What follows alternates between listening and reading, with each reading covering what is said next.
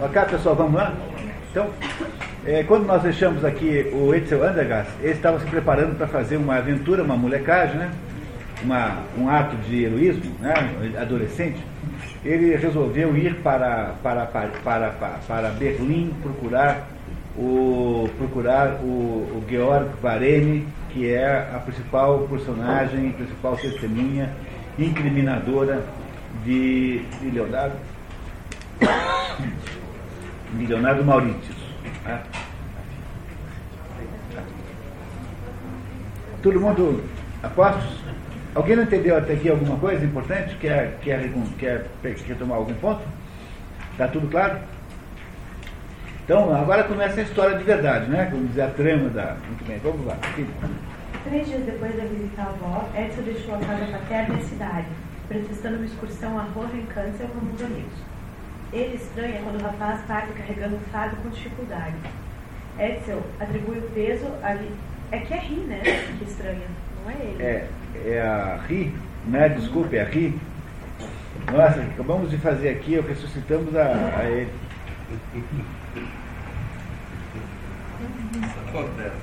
Coitado, né? É a rir mesmo, né? Ri estranha quando o rapaz parte carregando um fardo com dificuldade. Edsel atribui o peso a livros que lhe devolver. Ri sabia que ele mentia, mas não supôs nada demais e ficou mesmo comovido quando viu censurar-lhe por haver levantado tão cedo. O rapaz parte. O barão viajando, Ri se inquieta com a demora da volta de Edsel, que não volta no dia seguinte. Após pesquisa, a história da excursão é imediatamente desmentida pelos supostos companheiros da excursão de Edsel. Quando o barão chega, não encontra o filho, mas uma carta esperando por ele.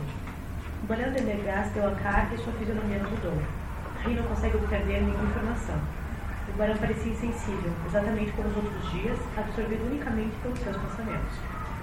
Finalmente, Wolf Vandergast, agastado com a falta da atenção de Ri, pede-lhe uma lista de tudo que ele havia levado e vai procurar o delegado de Archwood a quem pede descrição, sobretudo no que se referir aos comunicados à imprensa.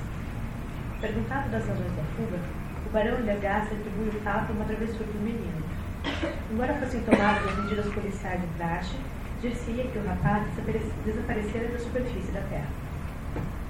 Como o barão iludia-se ao ponto de considerar-se amigo do filho, estava profundamente ferido pessoalmente e em sua autoridade. Repassa sobretudo o trecho da carta. Não posso dizer o que nos separa, que tudo nos separa. E não tem mais repouso desde que conheci o destino e o processo de Leonardo Maurício e o papel que você desempenhou na sua condenação. É preciso que a verdade apareça. Quero descobrir a verdade. O barão Wolf Vandergast conclui que é preciso que ele se habitue com a ideia de ter sido enganado por um fedelho. O barão logo desconfia da origem do financiamento da aventura de Edsel. Sua mãe confirma que havia dado dinheiro ao neto. Enquanto ouvia Cecília Vandergast, o barão exprimia pelo silêncio tudo o que desdenhava dizer em palavras. Pressionada pela frieza do filho, a generala explode e o acusa de ser o culpado de tudo. Ele, seu sistema de caserna, e que o menino deve ter fugido para procurar a mãe. Acusa Wolf de ter caçado implacavelmente a ex-mulher e, forçando a mãe dela a jogar falso, em consequência, o ter induzido a meter uma bala na cabeça. O barão mal ouve, lívido, e despede-se dizendo: Está certo, mamãe, não tem senhor ajustar as suas visões humanescas. No futuro, se você quiser manter as nossas relações, espero que tenha bondade de evitar qualquer alusão à minha pessoa e a meu passado. De volta a casa, o barão pressiona Ri e fica sabendo que ela havia informado o Edson sobre a mudança da mãe para a França, ainda que sem intenção. O barão sabe que ele não foi atrás da mãe? O barão sabe que ele foi atrás do caso Maurício. Né? Ele não sabe, ele não diz para onde vai, né? Porque afinal né, não iria denunciar o seu, a sua fuga. Mas o barão sabe que o menino está querendo descobrir coisas sobre o caso Maurício. O barão vai visitar o professor Camilo Rafa. Wolf Vandergast não tinha estima por educadores em geral. Aparentando grande cordialidade, barão investiga, na verdade, a possível participação de Rafa naquela fuga. O professor traça um perfil de Edson como justiceiro, provando com o relato de um caso quando uma justiça havia sido praticada. Tive dificuldade em impedir que ele saltasse sobre mim com a sua cômica indignação, com sua audácia, exigindo das pessoas o que deveriam fazer por si mesmos em vez da justiça e da razão, e para que a desordem e a miséria não irrompam incessantemente no mundo. Disse Camilo Rave. Era mais ou menos esse o sentido, reproduzo talvez de um modo um pouco menos complicado, mas era esse mesmo. As pessoas devem ser consequentes dos seus atos, Quem tem um negócio deve conhecer o seu negócio. Um juiz só deve julgar quando não existe mais sombra de dúvida sobre um crime. Eu me senti na obrigação de replicar. Meu caro, todas essas coisas são muito naturais, mas foi para assegurá-las que os heróis e os santos derramaram frequentemente seu sangue. Como o professor não compreendia absolutamente a verdadeira natureza daquele homem, sua soberbia glacial, a vestidez de seu espírito, continuou ingenuamente a explicar o caráter do menino, contando o caso do judeu Rosenau, que fora, Rosenau, que fora incriminado por Eric Fenchel, um antissemita, e salvo pela diligente investigação que Edsel fez, desmascarando o caluniador. O barão, impassível ao relato, acusa Camilo Rafa de saber da fuga e de não avisá-lo. O professor responde que não sabia exatamente o que ele pretendia, mas que havia reconhecido o direito do rapaz de seguir sua inspiração. Eu não o nego, e falo sempre daquele momento. Nunca desviei da resolução que a ele se impunha naquela trágica luta interior, por não querer derrubar água naquele vinho.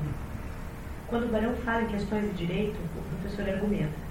Esse não basta, barão. Existe um mais alto. É, o barão, ah, porque você tá, tem consciência de que você incentivou um menor de idade a fugir de casa, coisas desse gênero. Daí está dizendo o Camilo Rata assim, olha, existem leis mais altas do que essa que o senhor está mencionando, a lei que impede que alguém incentive um menor de idade a fugir de casa.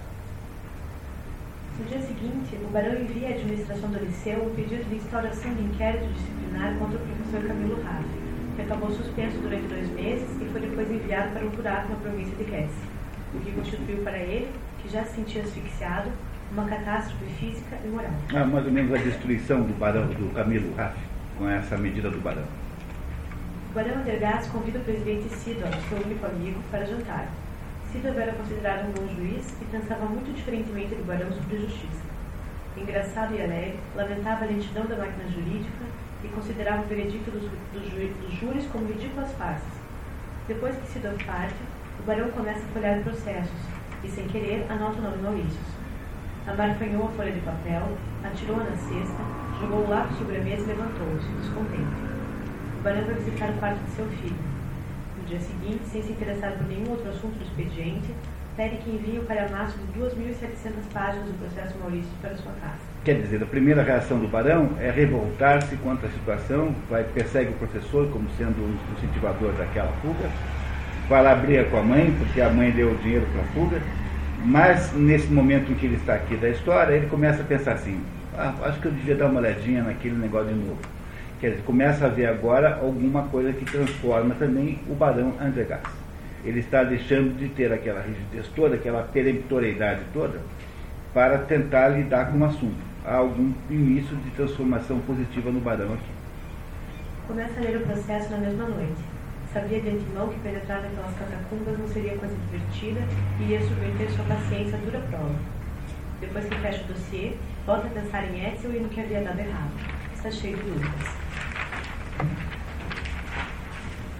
Sempre lhe concedia a liberdade necessária. De que podia queixar-se? Com qualquer dificuldade séria, podia tranquilamente dirigir-se a mim. Devia tê-lo feito, por decoro. E eu, eu censuraria, censuraria sua falta de maturidade? Oprimiria sua mocidade? Eu? O que seria verdade, muito antes do que isso, é que desperdicei demasiada solicitude, demasiada consciência em benefício de um mau elemento. Ele tem uma tara moral no caráter, verdade de sua mãe. Era de temer. Não consegui destruir o veneno, apesar de toda a minha vigilância. A natureza foi mais forte. No entanto, ele, ele não admite ainda que ele tenha qualquer, feito qualquer coisa de errado e atribui o mau caráter do menino, né, o mau caráter, entre aspas, do menino, à, à mãe. Ah, já havia brigado com a mãe, então acha que é da mãe que o menino herdou esse comportamento é, selvagem, né, comportamento arredio que herdou. Todas as noites, o barão fica ali até tarde, sentado em face dos altos empoeirados. Examina, anota, compara, resume. É um verdadeiro trabalho de escavações e aterros. Ainda que se defendendo com insuperável repugnância, vê-se cada vez mais preso a ele. Um fato, apesar de tudo, era inegável.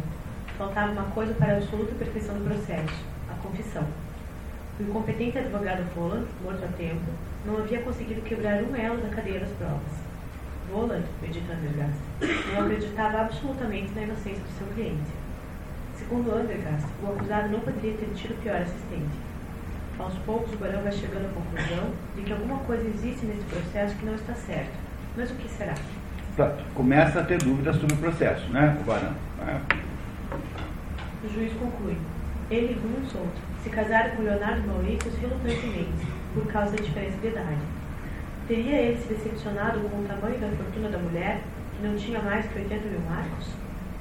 Quando, um ano e meio depois de casada, ele recebera a carta anônima denunciando as ligações de Leonardo com a de Arthur Esquerda e a existência da pequena Hildegard, atribuiu tudo à calúnia. Mais tarde, o marido confessaria os antigos amores. Ela estranhou o fato de a irmã saber dos acontecimentos, mas não desconfiou de nada. Nos primeiros 18 meses de casados, Leonardo havia passado todas as noites em casa. Para grande surpresa de seus antigos amigos, não era visto nem no café, nem nas reuniões habituais. Os documentos provam abundantemente que a desgraça começara pouco depois da explicação relativa à pequena Edgarda. Ana Ian na, morava, na época dos acontecimentos, numa pensão de que tinha muitas reclamações, vivendo aos custos do pequeno capital que havia herdado. É, as duas irmãs herdaram o pequeno capital, só que a ele ficou rica porque ela casou com um industrial que depois morreu, e ela herdou então a fortuna do marido, né? Por essa razão é que a Ana Ian mora numa pensãozinha barata, enquanto que a ele é, vivia lá com seus 80 mil marcos. Compreendendo? Né? Que é isso, quer dizer, o, a, a Ana Ian tem pouco dinheiro porque ambas as irmãs herdaram pouco não gosta de fazer nada, sente não ter sido feito para ganhar a própria subsistência. Não é capaz de se subordinar a ninguém, de servir, de renunciar ao que antigamente se chamava a vida, quando não se fazia mais do que passear em torno da existência.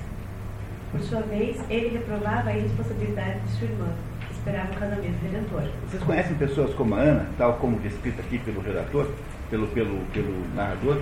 Uma pessoa que não tem vontade de fazer nada, que não quer se subordinar a nada, não aceita nenhuma espécie de trabalho, porque tudo lhe parece muito complicado, muito chato, e que quer que tenha uma, uma, uma solidariedade com a vida. Eu gosto da vida. A vida significa ficar por aí, mais ou menos curtindo a vida. Vocês conhecem pessoas assim? Não. Existem pessoas assim. A Ana Ian aparentemente era uma delas. Nossos são muito piores, porque são todos uns picaretas, vigaristas, 171 e safados delinquentes. Tirando uma meia dúzia de. uma meia dúzia de exceções. Esses aqui não são como nossos políticos. Mas são... esses não esperam casamento redentor. É, exatamente. Esse daqui, esse, esses, os, os políticos não esperam casamento nenhum.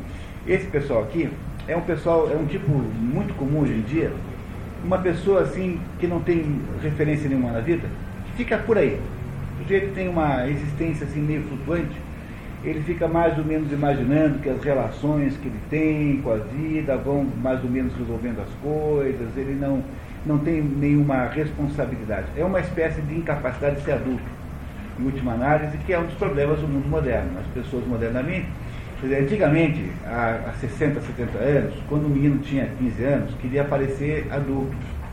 Então ele mandava, andava de terno, como, como o pai andava, quando apareceu o pequeno, primeiro busto aqui, ficava todo feliz da vida, aumentava aqui a intensidade com carvão, para parecer que era mais velho, e passado esse tempo todo, o sujeito com 65 quer ser criança. Então fica aquele bobalhão com boné, andando na rua com aquela bermuda, é, é, incapaz de aceitar a sua idade, incapaz de aceitar que, é, que não é mais criança. O que houve foi uma, uma mudança de, de perspectiva humana. Ninguém mais quer ser adulto. Todo mundo quer ser criança o resto da vida. E é essa perspectiva que tem essas pessoas que são como a Ana Ian, mais ou menos aí. É, tudo bem.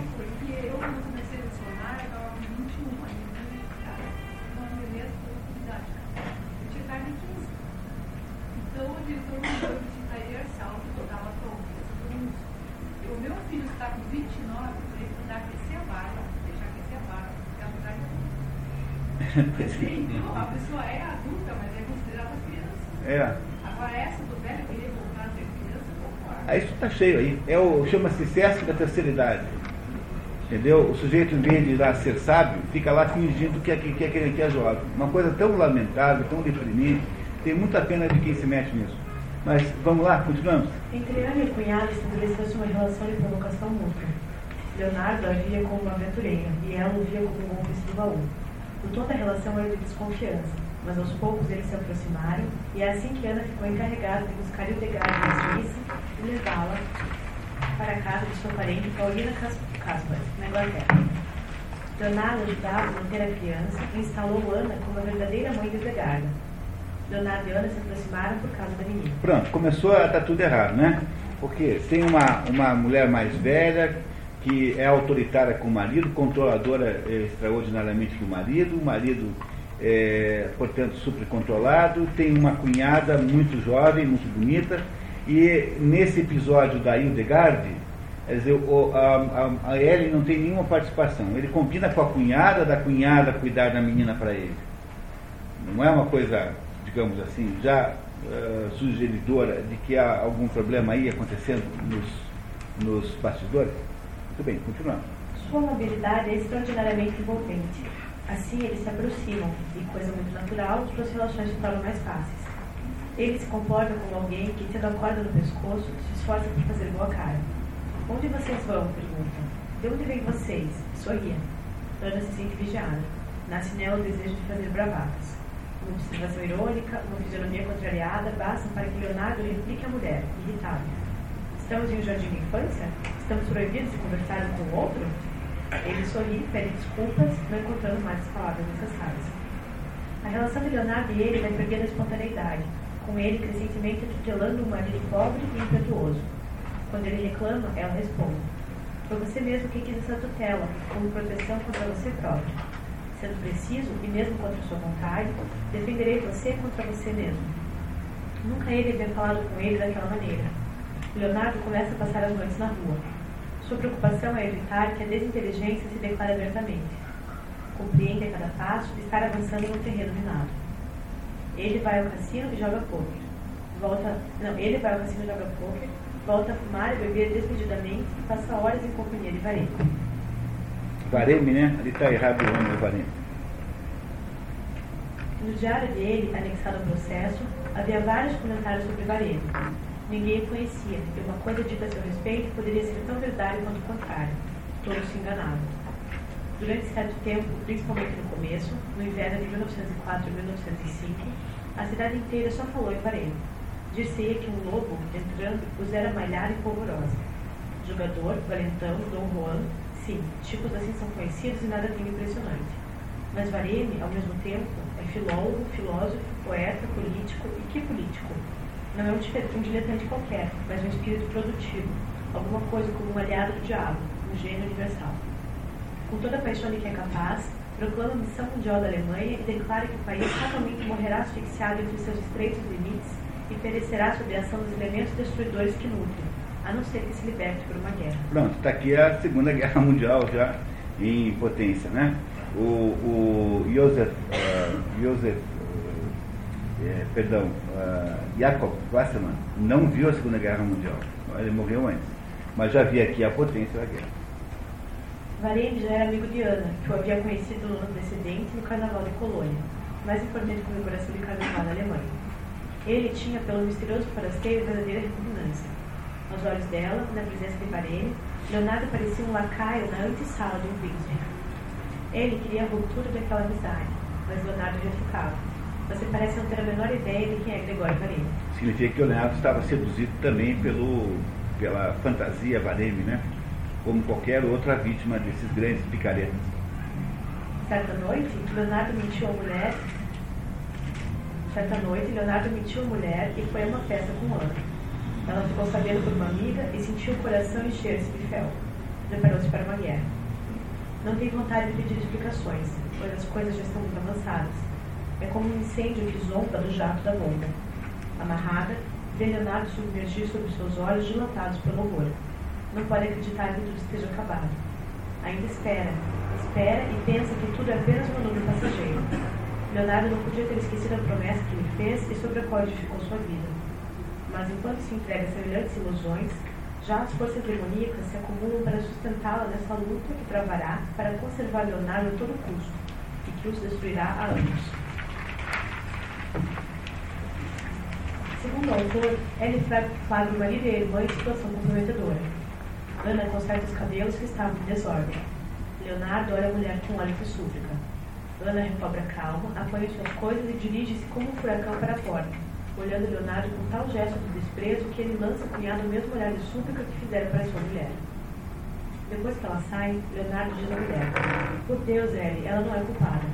Ela é tão pura como o dia. Como vê nisso alguma sinceridade, conclui que nada teria podido perturbá-la mais profundamente. O registro dessa passagem, também ouvido quando entregada atrás da porta, foi necessário para caracterizar Ana, uma moça de 19 anos apenas, sem experiência, como vítima de assédio, tentando por todos os meios trazer Leonardo de volta à razão. Leonardo, por sua vez, visto como aproveitador da situação conjugal para seduzir a cunhada, é tentado com traços quase repugnantes. Vai dando errado a vida do Leonardo, né? Depois do tribunal, tudo isso será usado contra ele. Né? Continuam os encontros de Leonardo e Ana. Ellie vai se conformando com a situação, levando as coisas de qualquer modo, desleixado com sua aparência e omissa com os afazeres de casa. Quando Leonardo não regressa à hora da refeição, vai ao telefone, chama conhecidos e amigos para saber se está em casa deles ou se podem informar onde está. Manda Frida à casa dos que não têm telefone, em diversos restaurantes, ao cassino. Leonardo, naturalmente, vem a saber disso. Todos em sua custa. Varene tem uma frase de espírito. Leonardo é um audacioso desertor que uma tipo de mulher faz tropeçar. Furioso, pede explicações à mulher, que se desculpa dizendo ter ficado inquieta, imaginando que estivesse doente. À noite, com frequência, não podendo mais suportar a solidão, sai de casa precipitadamente, envolta num simples capote. Corre a cidade, erra como uma louca pelas ruas, fita insolitamente pessoas que não conhece, segue um casal de jovens, no qual julga reconhecer Leonardo e Ana, e isso de tal modo que os transeuntes meneiam a cabeça com ar inquieto. Com o resto de suas energias, Ellie cobre do marido suas atitudes e amaldiçoa a irmã. Leonardo é incapaz de romper. Ela suplica: Mate-me, terei paz pelo menos. Todas as noites as mesmas cenas, cada vez mais inúteis, mais ásperas, mais infernais. O casal dorme em quartos separados. Uma noite, Ellie soltou um grito tão forte que o guarda noturno tocou a campainha para saber se havia acontecido alguma coisa. Vai bem ou vai mal o casamento? Bem mal, né? Bem mal. Uma tarde, Ellie sai de casa, passa em casa da costureira, toma chá em uma confeitaria, bebe dois copos de cunhaque e dirige-se para a casa de Ana, que havia deixado a pensão e alugar um pequeno apartamento elegante. Ela cogita. Onde arranjou dinheiro para isso? Na verdade, Gregório Varene havia empregado como secretária part-time. Enquanto espera, Ellie remexe as coisas da irmã. Numa gaveta, uma foto de Leonardo com o sobrescrito. 18 de maio de 1905, 7 horas da noite. Desde essa hora sei que possuo uma alma eterna. O que é o que vale é uma declaração de amor do Leonardo pela Ana, né? É isso? Ellie olha fixamente o retrato e cai gargalhada. Chega a Ana e Ellie na cara, ch- chega a Ana e Ellie na cara dele, Da- dela, dela, né? Dela. rasga o retrato, atirando os pedaços aos pés da irmã. Até quando você pensa em representar esta ignóbil comédia? Ana cai num ataque epilético. Segunda vez já, né? Que a Ana cai num ataque epilético. Neste momento, chegam Leonardo e Varene, ambos smoking. Varene leva a Ellie para casa. Ela dorme três horas seguidas. Leonardo passa uma semana na casa de Varene. Manda flores para a mulher que fica transtornada de alegria. Ana está morando com ele. Leonardo obedece a Varene, que não quer que ele, que ele veja a Ana. O rapaz deve ao misterioso estrangeiro 2.800 marcos, que foram pagos dois dias antes do assassinato de Ellie. Ninguém sabe por quem. Leonardo, aliás, andava altamente endividado. Resolve pedir dinheiro a seu pai. Coisa que já sabíamos quando Leonardo foi despedir-se do pai para uma longa viagem. A tentativa não teve sucesso. Fecham-se os caminhos, uns depois dos outros, diante dele. Resolve ir disfarçado até sua casa e propor a Ana fugirem juntos naquela mesma noite, a noite fatídica. Na medida em que a história se reconstrói na mente do Barão Undergast, apresenta penas e falhas por toda parte. O juiz alterna reflexões sobre o caso e sobre Edsel. Lembra-se que um pastor lhe havia dito certa ocasião: Na verdade, esse menino tem um espírito difícil. Só acredita no que pode ser demonstrado com a clareza da luz do dia. E a única coisa que o diverte é procurar uma agulha no monte de feno. Deus mesmo terá suas dificuldades com ele. A generala e Ri procuram pistas do paradeiro do menino revirando papéis em seu quarto. Wolfgang as vê e, sem que elas percebam, sai de casa sob uma tempestade. Sob a chuva, o barão medita sobre os pontos fracos do processo Maurícios, cada vez mais, mais convencido de que alguma coisa tinha dado mal. Entre eles, não há explicação satisfatória para as relações entre Varene e Ana. Tampouco para explicar a vida financeira de Ana. Andergast estabelece hipóteses impensáveis antes. Mas o que estipulava o testamento? O barão Andergast promete indagar sobre as cláusulas do testamento, se existir. De fato, se não houvesse testamento, e se o marido, como assassino da testamenteira, era, por motivo de indignidade, excluído da herança, a irmã se tornava, não havendo filhos do casal, a herdeira legal. Mas não podemos nos aventurar tão longe, descer tão fundo no abismo. Especulações são levantadas. A posição de Varene parece enigmática. O barão cogita lhe perguntar ao velho Maurício onde ele poderia estar. Por que Varene fazia insinuações a respeito de Ana? Onde estava Brown do crime? Brown é uma arma, né? Uma, um tipo de arma. Contradições e inconsistências avolumam-se na mesa do procurador-geral. Crescem as dúvidas de Wolf Vandergast sobre a sentença. O barão tomou posição para proteger-se contra um golpe, como se fosse o último assalto de suas dúvidas, e disse, parando: Eis porque a sentença é inatacável em todos os seus pontos. E alguns passos mais longe, parando novamente. Assumo toda a responsabilidade. E alguns passos mais longe, ainda, não, a sentença é inatacável. Mas esse édito, por mais definitivo que fosse seu tom, não conseguiu abafar nem mesmo a mais tímida de suas dúvidas. É, o, o barão agora não consegue suportar mais a ideia de que ele se enganou e de que há inconsistências tremendas ali nessa história que indicam que possivelmente quem tenha matado ele tenha sido a irmã é, em conluio com Varene para que ambos ficassem com o dinheiro, já que o dinheiro da irmã passaria para ela, para Ana, e os dois, Varene e, e Ana, então usufruiriam daqueles 80 mil marcos que a irmã tinha. Já que aparentemente nenhum dos dois tinha nada, os outros dois não tinham nada. Naquela noite de chuva, o barão vai visitar Violeta. Não, pulei. Havia três anos, o barão mantinha um caso discretíssimo com Violeta Winston, uma californiana que havia vindo fazer seus estudos no conservatório externo. Suas relações viviam envoltas no mais profundo mistério. Graças à enérgica prudência do barão, toda indiscrição tinha sido evitada até então. Depois do desastre de seu casamento, o barão havia desistido da vida amorosa até encontrar Violeta que era mais uma distração leve e agradável do que uma possibilidade conjugal séria. Naquela noite de chuva, o barão vai visitar Violeta. Depois que ela adormece, Wolfgang parte, deixando-lhe o seguinte bilhete. Cara Violeta, esta noite era infelizmente a última que podia passar com você. As contas em débito serão reguladas. A pensão mensal de 150 marcos será paga até 1 de julho. Desejo a você felicidade na vida. W. Quando o barão sai à rua, percebe que cessara de chover e que um céu cintilante se estendia por cima da cidade. Não é interessante essa imagem aí? Quer dizer, o barão está sendo, de alguma maneira, modificado pelos acontecimentos. O barão vai lá e se despe... Essa Violeta era uma mulher que ele, no sentido que nós damos a palavra, mantinha, né? Ele mantinha a moça e uh, tinha com ela casos, isso sempre, sempre foi muito comum, né? sobretudo com atrizes de teatro, coisas do gênero e ele mantinha essa violeta é, e vai lá e a dispensa, como se alguma coisa estivesse acontecendo com o barão e que estivesse fazendo o barão mudar de ideia sobre a sua própria vida, né, de alguma maneira.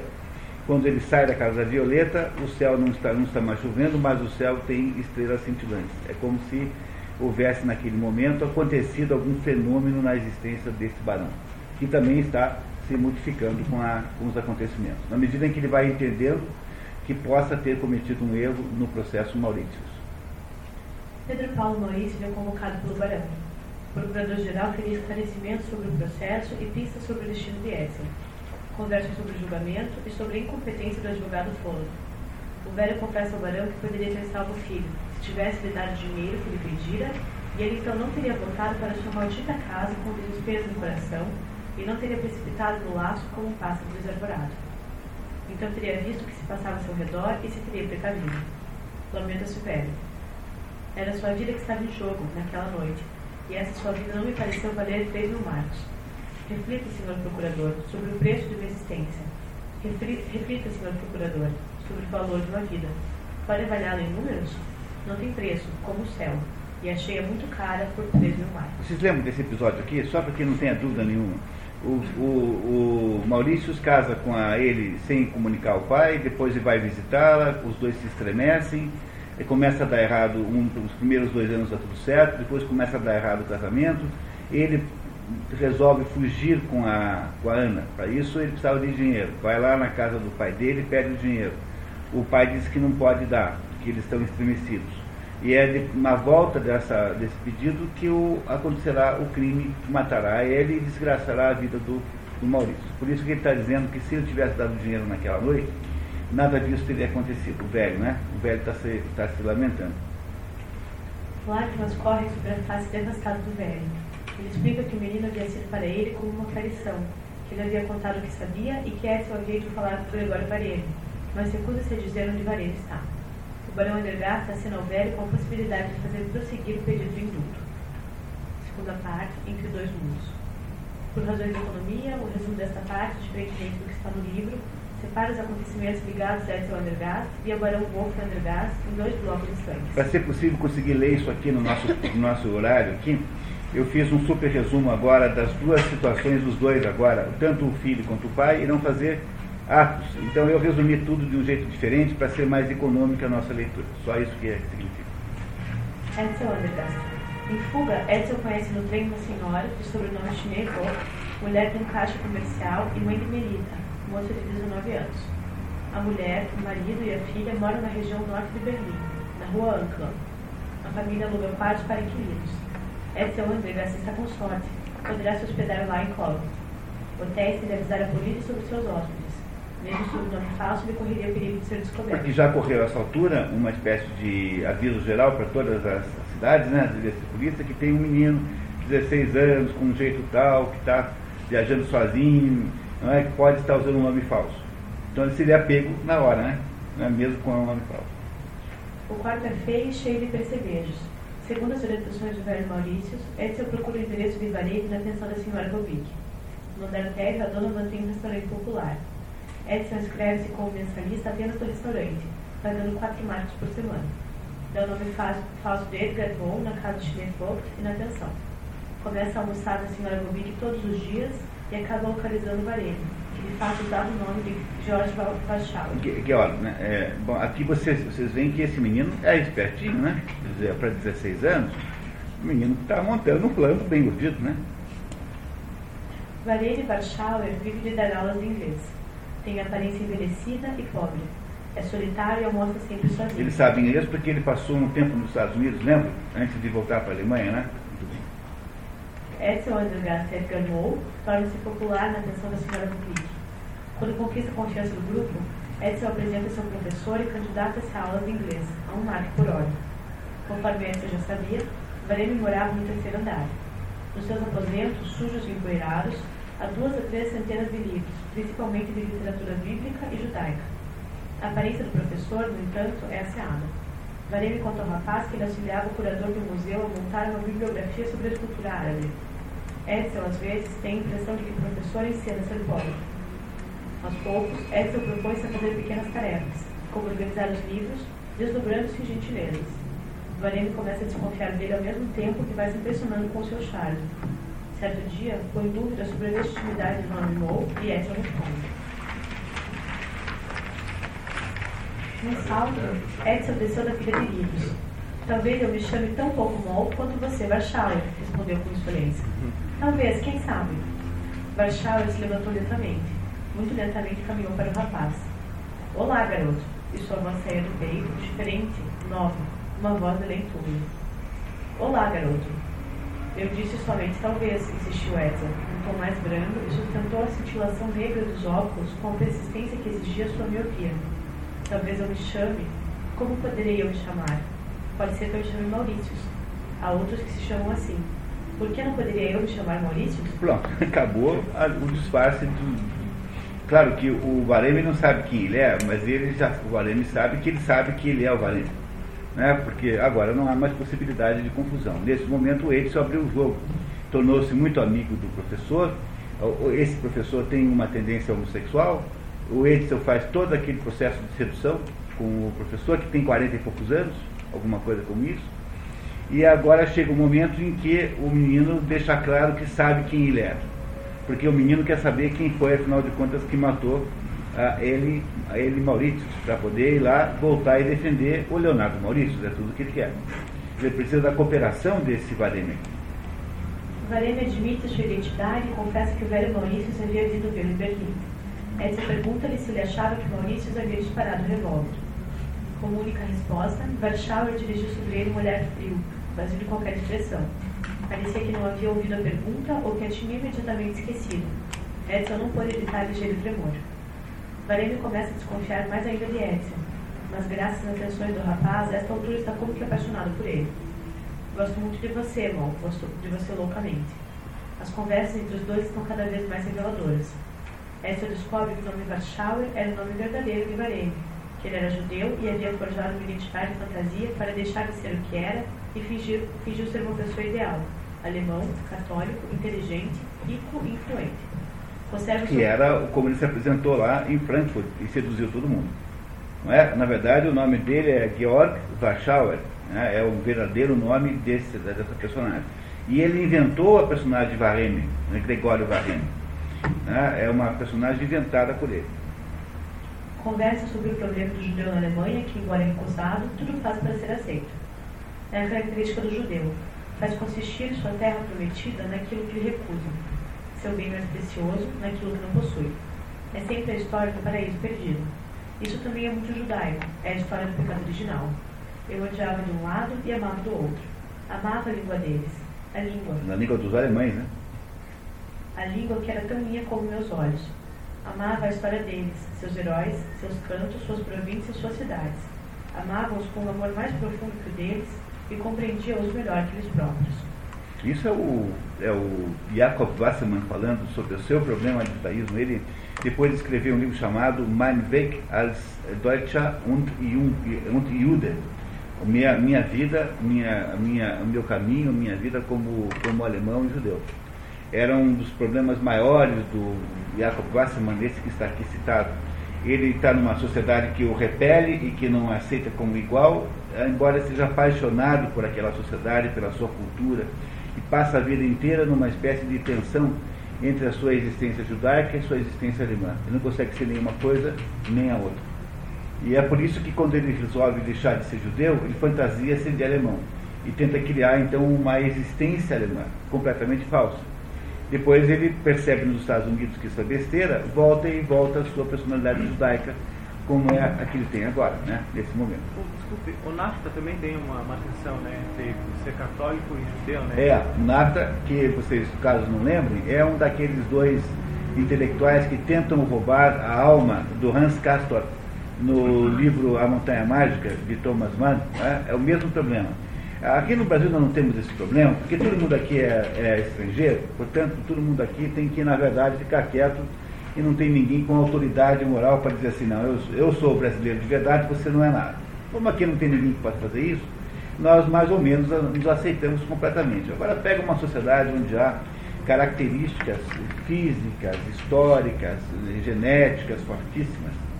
É nesse mundo excludente que o judeu está incluído. Ele quer participar da grande civilização judaica, mas ele também não pode, porque ele é sempre visto como o sujeito que quer ser o que ele não é. É isso, essa, é, esse parágrafo que eu botei aqui, pessoal, porque esse parágrafo é o resumo do problema existencial do próprio Wasserman, não é? do problema central da existência do próprio autor. Por isso aqui ficou importante não perdê-lo. Tá? Na medida em que as conversas prosseguem, Edsel sugere a culpa de Ana Ian, mas Varene desconversa. Conta ao rapaz as circunstâncias em que havia conhecido a moça, então com 17 anos. Deixa claro o romance entre eles. Relata também que depois do assassinato, ele e Ana ficaram juntos e gastaram toda a herança de Edson. No fim do dinheiro, ele teria ido aos Estados Unidos e ela a Paris. Nos 10 anos que havia passado na América, Varene havia aprendido o suficiente para querer voltar e assumir sua verdadeira identidade, tendo conhecido Aniton Laville, É Hamilton, aqui botou um M, Hamilton. Um defensor de judeus, e um negro chamado Joshua Cooper, em duas situações em que viu o racismo a todo pano. Faz umas instituições racistas contra os Estados Unidos terríveis, assim, acusações de racismo terríveis, terríveis, terríveis. Havia seis semanas que Edson estava em Berlim, dinheiro no fim, e nada arrancaram de concreto de varejo. Ele tem 300 marcos, ele gastou já quase tudo, porque ele paga lá por, por, por, me, por semana, lá ele paga, sei lá, 30 e poucos marcos, 40 marcos, gasta lá toda semana 5 lá para almoçar na casa da dona Bob, tem que se movimentar, etc., está ficando sem dinheiro. E ainda não sabe quem matou o L. Maurício. Sangue Júnior. Edson resolve visitar seu ídolo Melchior Guidos para buscar conselhos e apoio moral. O escritor ouve o rapaz e comenta. Você me dá a impressão de estar sendo impulsionado por um acontecimento de importância capital. É, você, o sujeito obsessivo é assim, né? Dá sempre a impressão de que aquilo que ele está, que o está movimentando é a coisa mais importante do, do sistema solar, né? Mais ou menos assim. Diz a ele que compreende. Conservou-se esse hábito como se o mérito supremo consistisse em se ter 20 anos. E conversa com o rapaz. É, a ideia de que há um hábito de achar que as coisas de quem tem 20 anos são muito importantes. Mas, na verdade, são coisas de quem tem só 20 anos, né? Aristóteles dizia que a juventude é uma espécie de doença, né? porque, porque o ser humano, na verdade, é feito para ser adulto. Dizer, o objetivo, digamos, a, a, o sentido existencial, é, digamos, essencial do ser humano é a vida adulta. Portanto, uma, um jovem é alguém que ainda não conseguiu chegar lá. Há alguma coisa de incompleto e imperfeito em todo jovem. No entanto, nós, no mundo moderno, fazemos uma espécie de divinização da juventude. Por isso é que todo mundo gosta de ser jovem, apesar de não ser mais. Ah, então você vai lá no SESC da terceira idade, tem um casal, um casal de velhinhos de 85 anos, que vai lá, repórter, falar com eles e pergunta assim, vocês ainda transam? É, nós transamos, né, velho? Né? Nós transamos, nós, nós dois transamos, né? Ela fala assim, transamos. Ah, meu Deus do céu. Cá, francamente, cá entre nós. Não, não, francamente é o fim, é o fim, uma coisa dessa. Quer dizer, é uma, uma espécie de, de, de teatrinho de horrores, né? É, é claro, entendeu?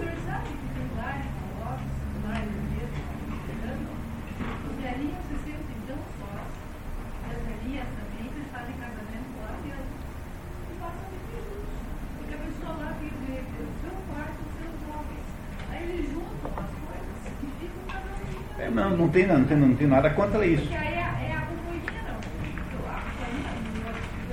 Não, eu não tenho nada contra isso, mas é, mas é um companheirismo de natureza humana e não é para eles fingirem que são o Mick Jagger e a Madonna. Tá, entendeu? Aí não tem cabimento. Tá.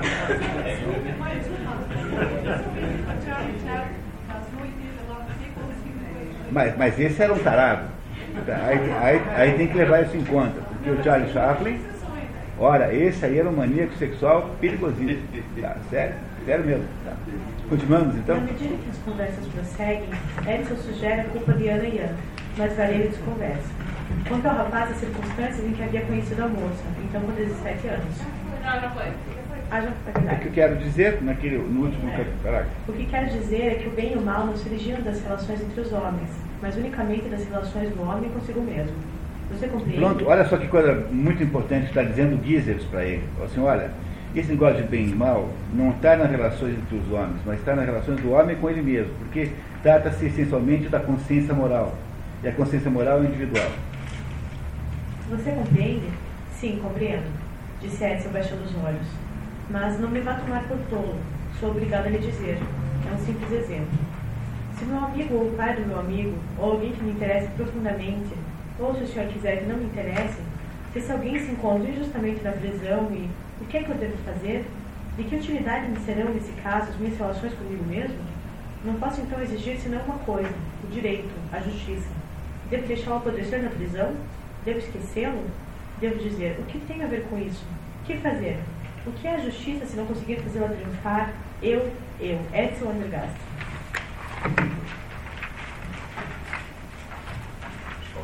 Como Edson insiste na sua arenga justiceira, o escritor encerra a conversa. Não tenho nada mais a responder senão o seguinte. Perdoe-me, sou apenas um homem, um frágil caniço. Olha que sabedoria, né? Quer dizer, o menino quer, o menino quer fazer a justiça, ele quer recuperar a justiça no sentido absoluto da palavra. E diz assim o outro, olha, eu não tenho co- competência para fazer isso, eu sou apenas um pobre coitado, um homem, não consigo mais do que tanto.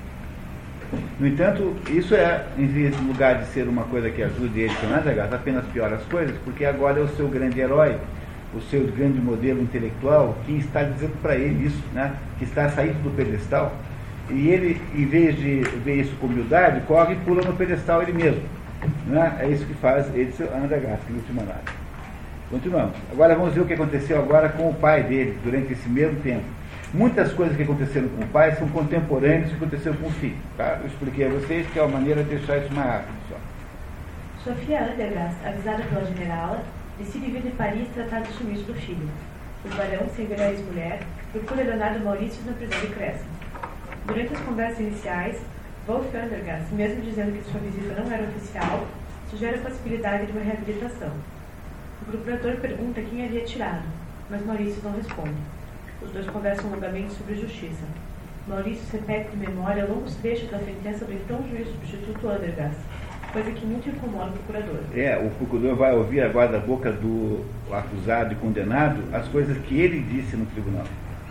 Enquanto olhava o presidiário curvado sobre si mesmo, a aversão que sentiu contra sua própria eloquência, que acabava de ouvir saindo de uma outra boca, aumentou ao ponto de ter de reprimir uma náusea e contrair os dentes convulsivamente. Parecia que as palavras subiam ao longo dos muros, semelhantes a larvas viscosas. Larvas, né? Larvas. Larvas viscosas, incolores, horrendas como fantasmas. O barão sugere que Maurício tinha, na verdade, poupado a Nayan. Combinam de continuar a conversa no dia seguinte. O barão vai para um hotel. Na manhã seguinte, Maurício relata ao magistrado os principais pontos do caso, de como havia, em princípio, detestado Ana e depois simpatizado, de como recorrer a ela para tratar da remoção de Udegada, de como Varelha havia vindo atrás de Anayan, com quem ele parecia ter tido alguma coisa de horrivelmente decisivo, de como ele concluíra que Varelha havia violado aos 17 anos, de como ele tentara vingar a honra de Ana, mas fora controlado e manipulado por Varelha, de como a noiva de Varelha, Lily Prescott, havia se suicidado, de como as irmãs haviam iniciado uma disputa entre elas, de como ela havia se transformado numa loba feroz. Leonardo Maurício confessa ao juiz que havia cogitado de matar a mulher, tamanha era a tirania que ela exercia sobre ele. Afirmo-lhe, senhor procurador, que riscá-lo do número dos mortais me pareceu então uma boa ação, porque tal existência é um suplício para quem a vive, pensei, e um fardo, um suplício para aqueles que têm de viver em sua companhia. Então não haverá saída possível, não se terá o direito de reconquistar a paz? É evidente que, tendo tido esse desejo criminoso, não estou isento de culpa, e muito menos inocente, o que não é absolutamente a mesma coisa. Chega um momento em que o assassino já está consumado em espírito. De volta a Frankfurt, Wolf Andergast recebe a visita de Sofia, que o acusa pelo desaparecimento de Edsel. Os dois haviam se conhecido durante o julgamento de Leonardo Maurício, quando ela ficara desconfiada da justiça feita. Sonhei uma noite que imensa multidão se jogava a seus pés, suplicando para você voltar atrás de um julgamento, e você permanecia imóvel, como uma pirâmide de pedra. Imaginar-se infalível, um juiz infalível, que terrível aberração. Não ter o direito de se ter enganado, que maldição. Você me tomou meu filho. Sim, meu filho. Não há nada sobre a terra como uma mãe para possuir verdadeiramente uma coisa. De volta à prisão, o juiz Andergast encontra Leonardo Maurício doente. Pergunta-lhe: O senhor concordaria em ser perdoado e renunciar a qualquer novo recurso? Sua palavra me bastaria. Sem responder a pergunta, Leonardo repassa os 18 anos de sua vida na prisão. Fala de como foram os primeiros dias na prisão, de como era visto como diferente por ser professor, de como havia sido transferido para uma sala individual depois de um assédio homossexual, de como havia sofrido com abstinência sexual, de como havia tentado estudar para depois descobrir que era apenas Maurício fazendo o papel de Maurício, de como havia estabelecido uma parceria intelectual com o guarda Clacus, que depois se suicidaria. Wolf Andergast sai dali e encaminha o pedido de indulto. Terceira parte, a morte do invogado. Rapaz volta da casa de Giesels obeltado. Melita Schneefeld pede a Edson 40 marcos para auxiliar o colega de trabalho justiçado. Apesar de ele só ter 86 dos 300 emprestados pela avó, concede. É cuidado pela moça. Varene vai visitá-lo. Começam a discutir o conceito de justiça. Varene tem opiniões claras sobre o assunto.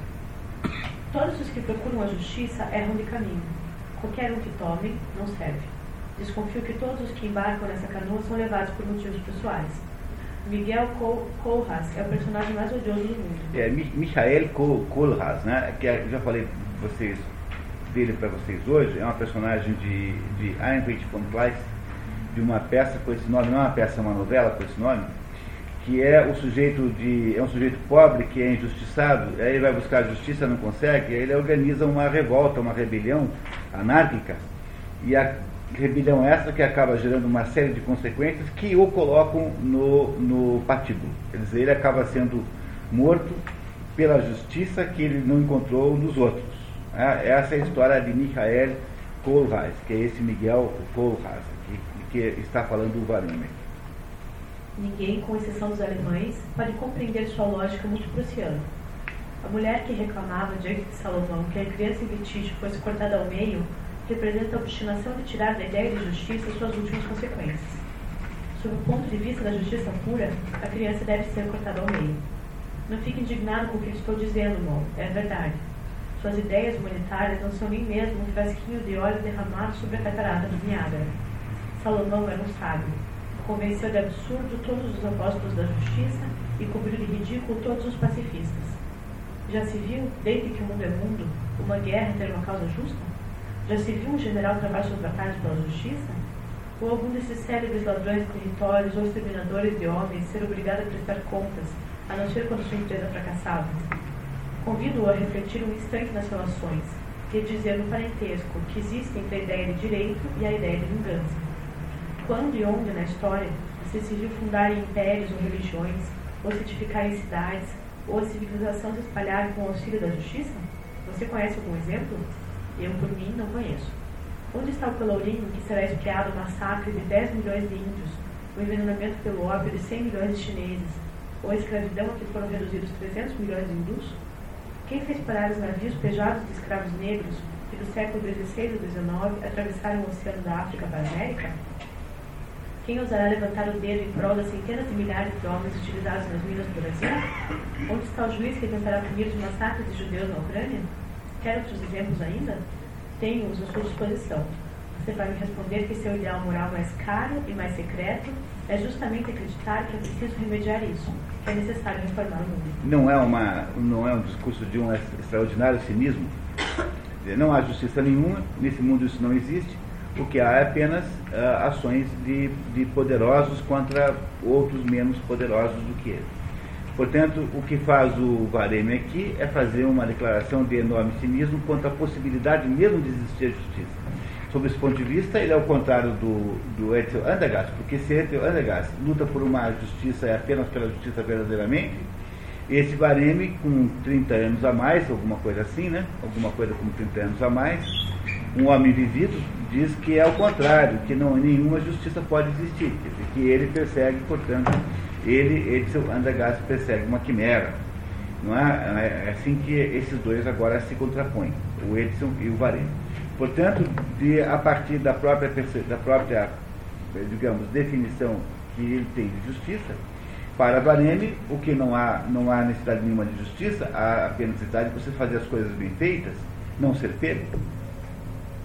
Porque, no fundo, não é uma questão de justiça, porque isso, enfim, não existe de modo nenhum. Portanto, ele ter feito um jeito de, de colocou, ele colocou a arma na mão da Ana, né, em princípio para proteger a Ana contra a irmã.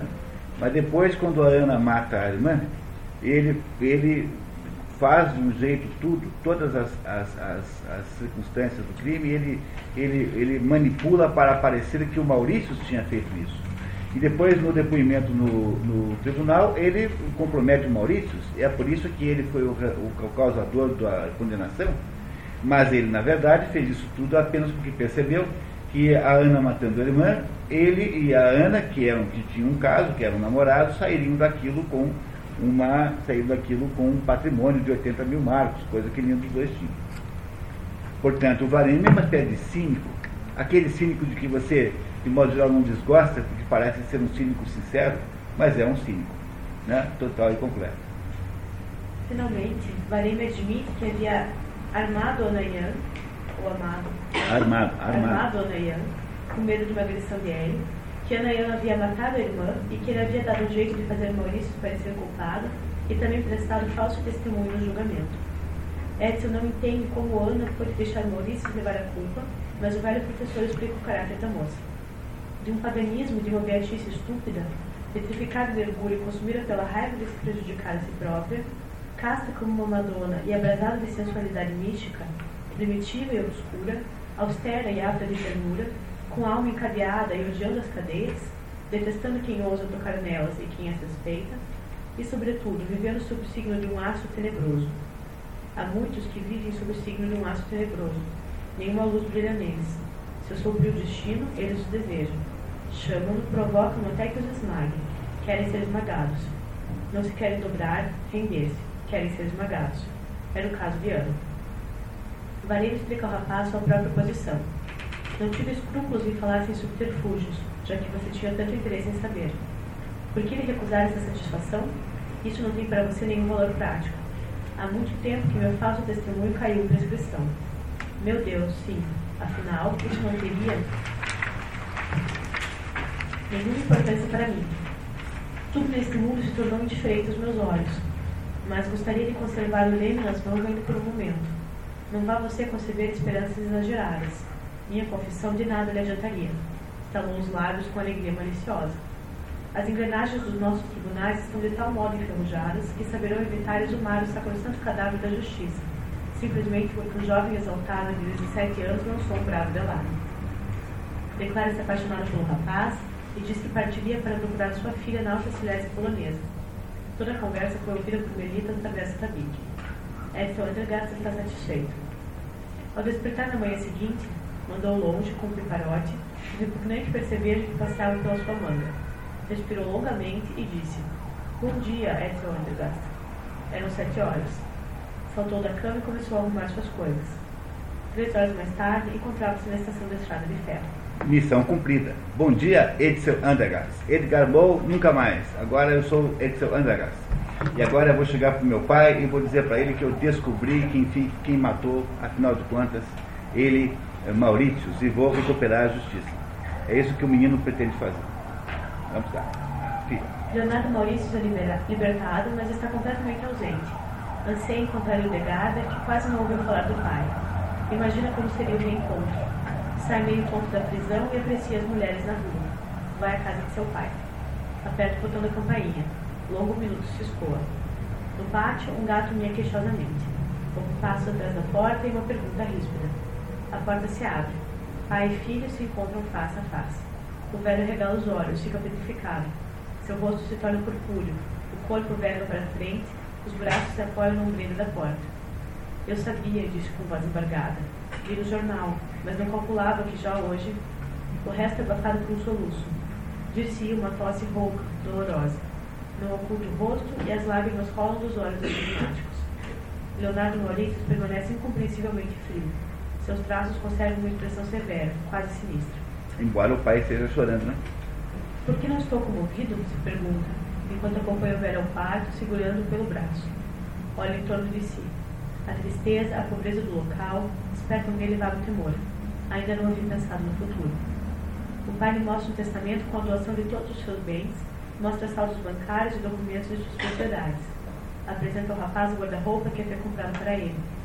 Leonardo Maurício, indiferente a tudo, só pensa em Hildegard. O velho lhe dá as últimas notícias da moça. Ela está em Colônia. Leonardo sobe seu, a seu antigo quarto e vê suas roupas. Parecia uma casa em que se conservavam relíquias do morto. Quando desce, descobre que seu pai havia morrido. É, o velhinho esperou rever o filho e morreu. É. Leonardo Maurício procura filho em Colônia, na casa da família Cruz. Tenta vê-la por meio de um truque que não funciona. Ele é negado acesso à moça. Decide procurar Ana Ian, agora Ana do Vermont, e pedir-lhe auxílio. Vai à treve e escreve um bilhete com o nome falso de Marco. Ana aparece no local combinado, mas não tem mais a beleza e o fascínio de outrora. A moça responde com evasivas e se apressa para ir embora. Leonardo pede sua ajuda, mas ela se exime. É sobre o legado, recomeçou Maurício. Queria pedir sua opinião e seu auxílio. Estive em Kaiserwelt, nem sequer fui recebido. Mandaram a menina para fora. Ana do Vermont levanta os ombros num gesto idêntico ao que teria se me tivesse pedido mil marcos. Nada tem a ver com isso, interrompeu rispidamente. Eu poderia renunciar a tudo, a tudo mais. Nessa questão, porém, não estou disposto a ceder, observou ele com aspecto sombrio. Apenas você errou a porta. É o tutor que compete decidir. Há muitos anos que me afastei. A responsabilidade era por demais pesada. Depois que ela sai, ele considera. A seguinte ideia lhe atravessa a cabeça. Santo Deus, mas como ela é estúpida, simplesmente estúpida, de estupidez inconcebível. Sua beleza, sua alma, ou aquilo que se torna, tomava por sua alma, Sua graça, seu encanto, aquele misterioso demonismo, aquele temperamento apaixonado, aquela propensão para o sofrimento, tudo aquilo nada mais era do que uma leve camada de verniz que os anos apagaram, pondo à lua o ar do fundo primitivo. A natureza revelou seu próprio rosto. Ana não tinha coração, nenhuma compreensão do destino, nenhuma inspiração superior, nada, senão engano e artifícios. Estúpida, eis o que ela é. Estúpida como todos aqueles que pararam no meio do caminho, como todos aqueles que são animados por uma vida fictícia e que estão mortos. Estúpida como todos aqueles que não percebem que seu espírito e seu coração já morreram, estúpida como um fantasma. E foi por aquilo, por aquilo, ó Deus misericordioso, por aquilo, o seu sacrifício e o seu martírio, o suplício que o arruinou e aqueles 19 anos vividos num túmulo. Deita-se de bruço sobre o assoalho, apoiando nele sua face. Sobre o supercílio esquerdo, sente frio numa cabeça de prego. Sente bem-estar. Gostaria que o prego se botasse na madeira e enfiasse a ponta no seu cérebro. Leonardo começa a viajar a esmo. Vai para Mogúncia, para Basileia, passeia o dia inteiro, fala com as pessoas e, sobretudo, com as crianças. Acha os dentes do comportável demais, vai para Berlim e conhece no trem uma moça que o convida para o amor. Depois de fracassar, conclui que seu sexo está morto. Vai para Leipzig e de lá para o sul. Nesta viagem, com o estridor, o trem passa pela beira de um viaduto, muito alto, sem parapeito. Um precipício se abre sobre seus pés. Agarra-se à grade coberta de fuligem, desce o degrau, lança um olhar prescrutante, curioso sobre o abismo. Tem a impressão de que o mundo está subitamente de pernas para o ar, com o céu estrelado lá embaixo. É desagradável pensar que a grade coberta de fuligem está sujando as mãos.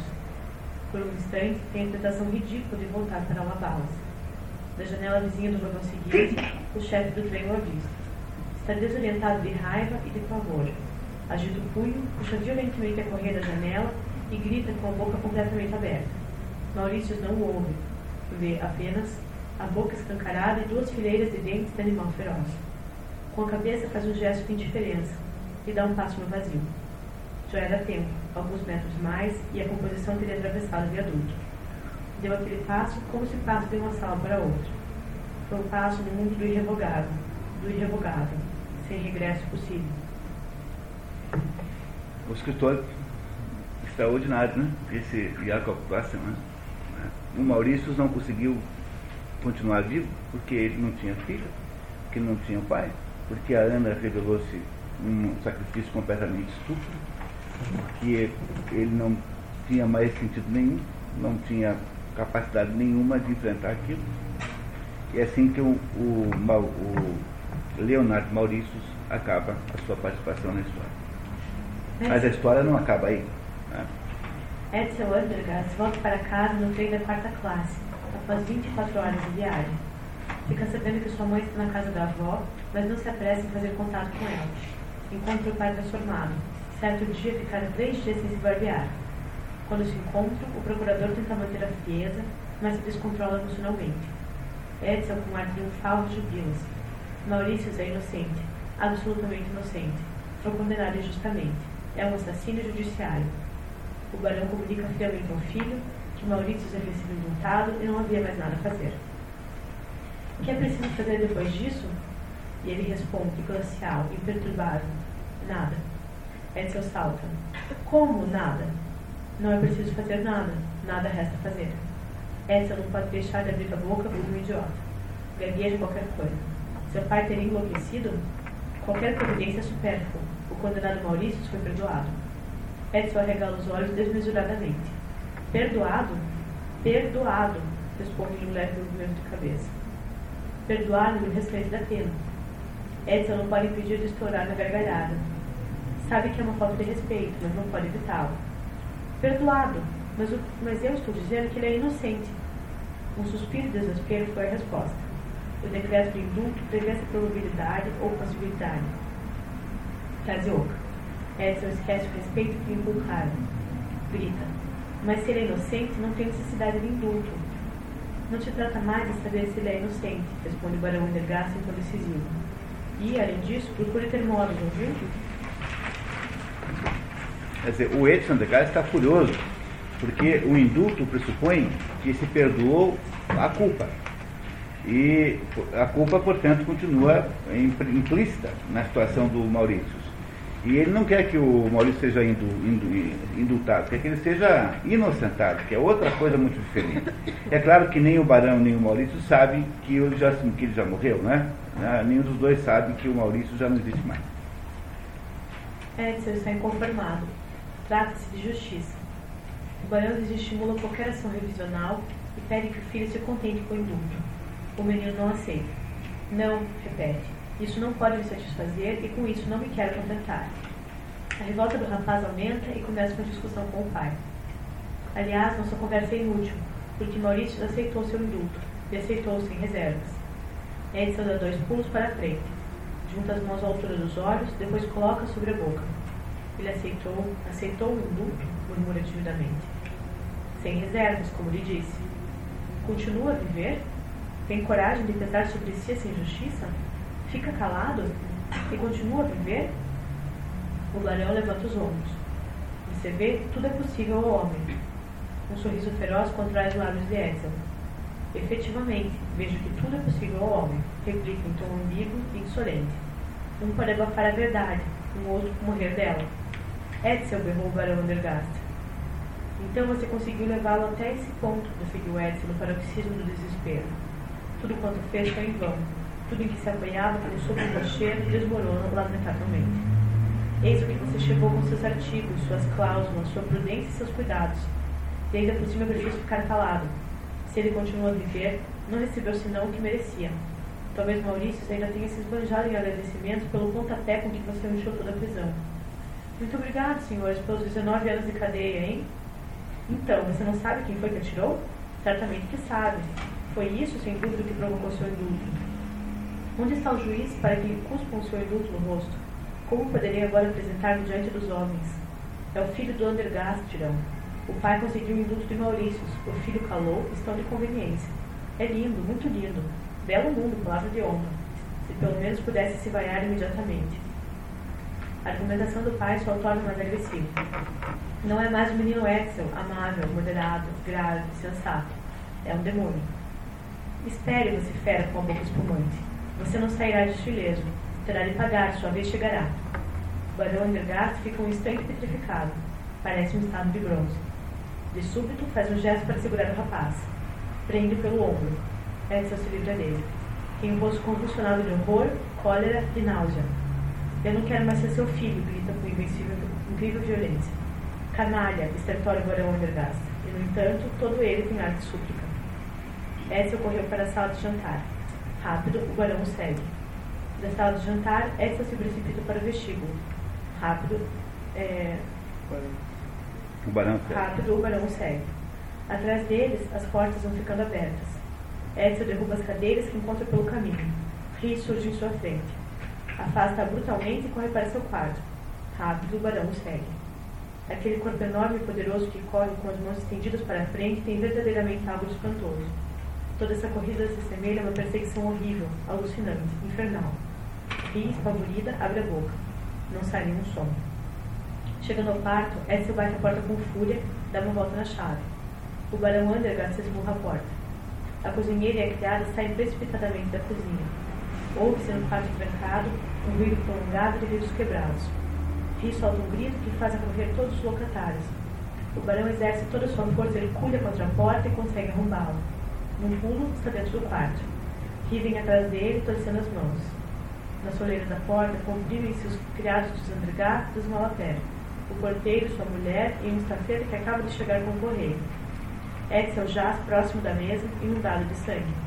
O barão Andregat se aproxima, cambaleando, e segura sua cabeça entre as mãos. Água, água, balbucia. Alguém corre para buscá-la.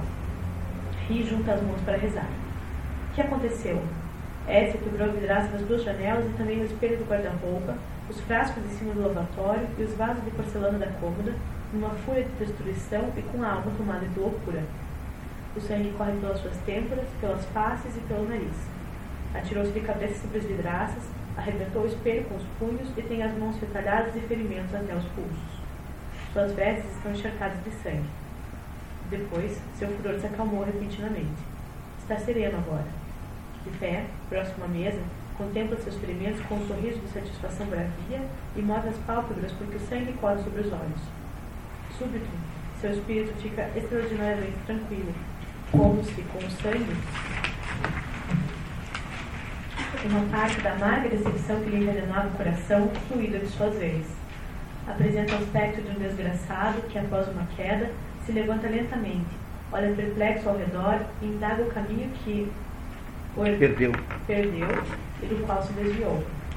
Não encontra nenhuma direção para sair do lugar em que se encontra, passa a olhar pelas proximidades e encolhe-se do rumo a seguir. Em dado momento, os olhos de Edson caíram sobre seu pai. Um espanto hesitante desenhou suas feições, como se a imagem habitual que sempre dominara se tivesse transformado em uma outra, colocada de certo modo um pouco mais baixo, e sobre a qual era obrigado mesmo a se inclinar para reconhecê-la.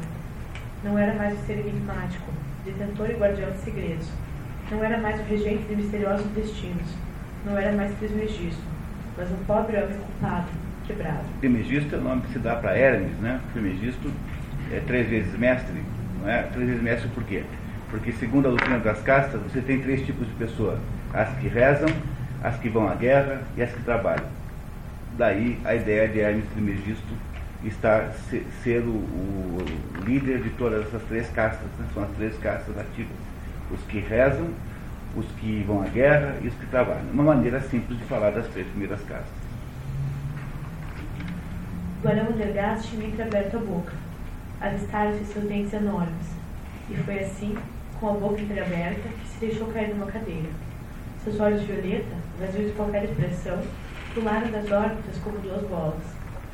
Quando, pela tarde, partiu, acompanhado por um médico, para a casa de saúde, ainda se encontrava no mesmo estado, a boca semi-aberta, os olhos saltados, sem expressão no olhar. Edson observava com ar pensativo aquela fisionomia que se corrompia literalmente diante dos seus olhos, e, enquanto ria se dispunha a lavar o sangue que corria em suas partes, sua fronte e suas mãos, disse com voz infantil, seca e clara: Mande chamar minha mãe. Aqui termina a história do processo Maurícios, mas não de Edson Andergast. Não. Do menino? Não, cortou-se só. É, Haverá, ah, tanto é que o autor diz que não acabou a história dele, porque quem acabou aí foi a história do, do procurador Wolf uh, porque a, a pena, pessoal, que você não conhece o segundo livro, chama-se Etzel Andergast. O segundo livro tem o nome do Etzel. E esse é um livro de 400 páginas, o outro tem 600. E no outro livro, o Edson Andergast só aparece lá pela página 200, mais ou menos. Na página, até então, nós só conhecemos a personagem mais importante do livro, que embora o livro chame-se Edson Andergast, a principal personagem do segundo livro chama-se Josef Kirchhofen, que é um médico, um desses médicos carismáticos, um médico é, é, absolutamente devotado à sua profissão, que irá se encontrar lá pela página 200 com o Edson Andergast. O Edson Andergast, nesse momento, faz parte de um grupo de radicais que estão tentando montar, né, ele faz parte de um grupo de jovens que, liderado por uma americana, montou uma espécie de comunidade ideal, onde vivem todos em uma espécie de regime socialista, assim, de regime de, de vida ideal, todo mundo trabalhando no campo, todo mundo lavando a louça, todo mundo é, participando da vida ma material. E esse, esse, esse, esse Andrés arrumou uma briga lá com um fulano e é agredido. E ao ser agredido vai procurar o médico e acaba nesse Josef Kirchhofer. E é, a história é muito longa, eu não vou contá-la inteira, apenas para vocês saberem o que acontece no segundo livro.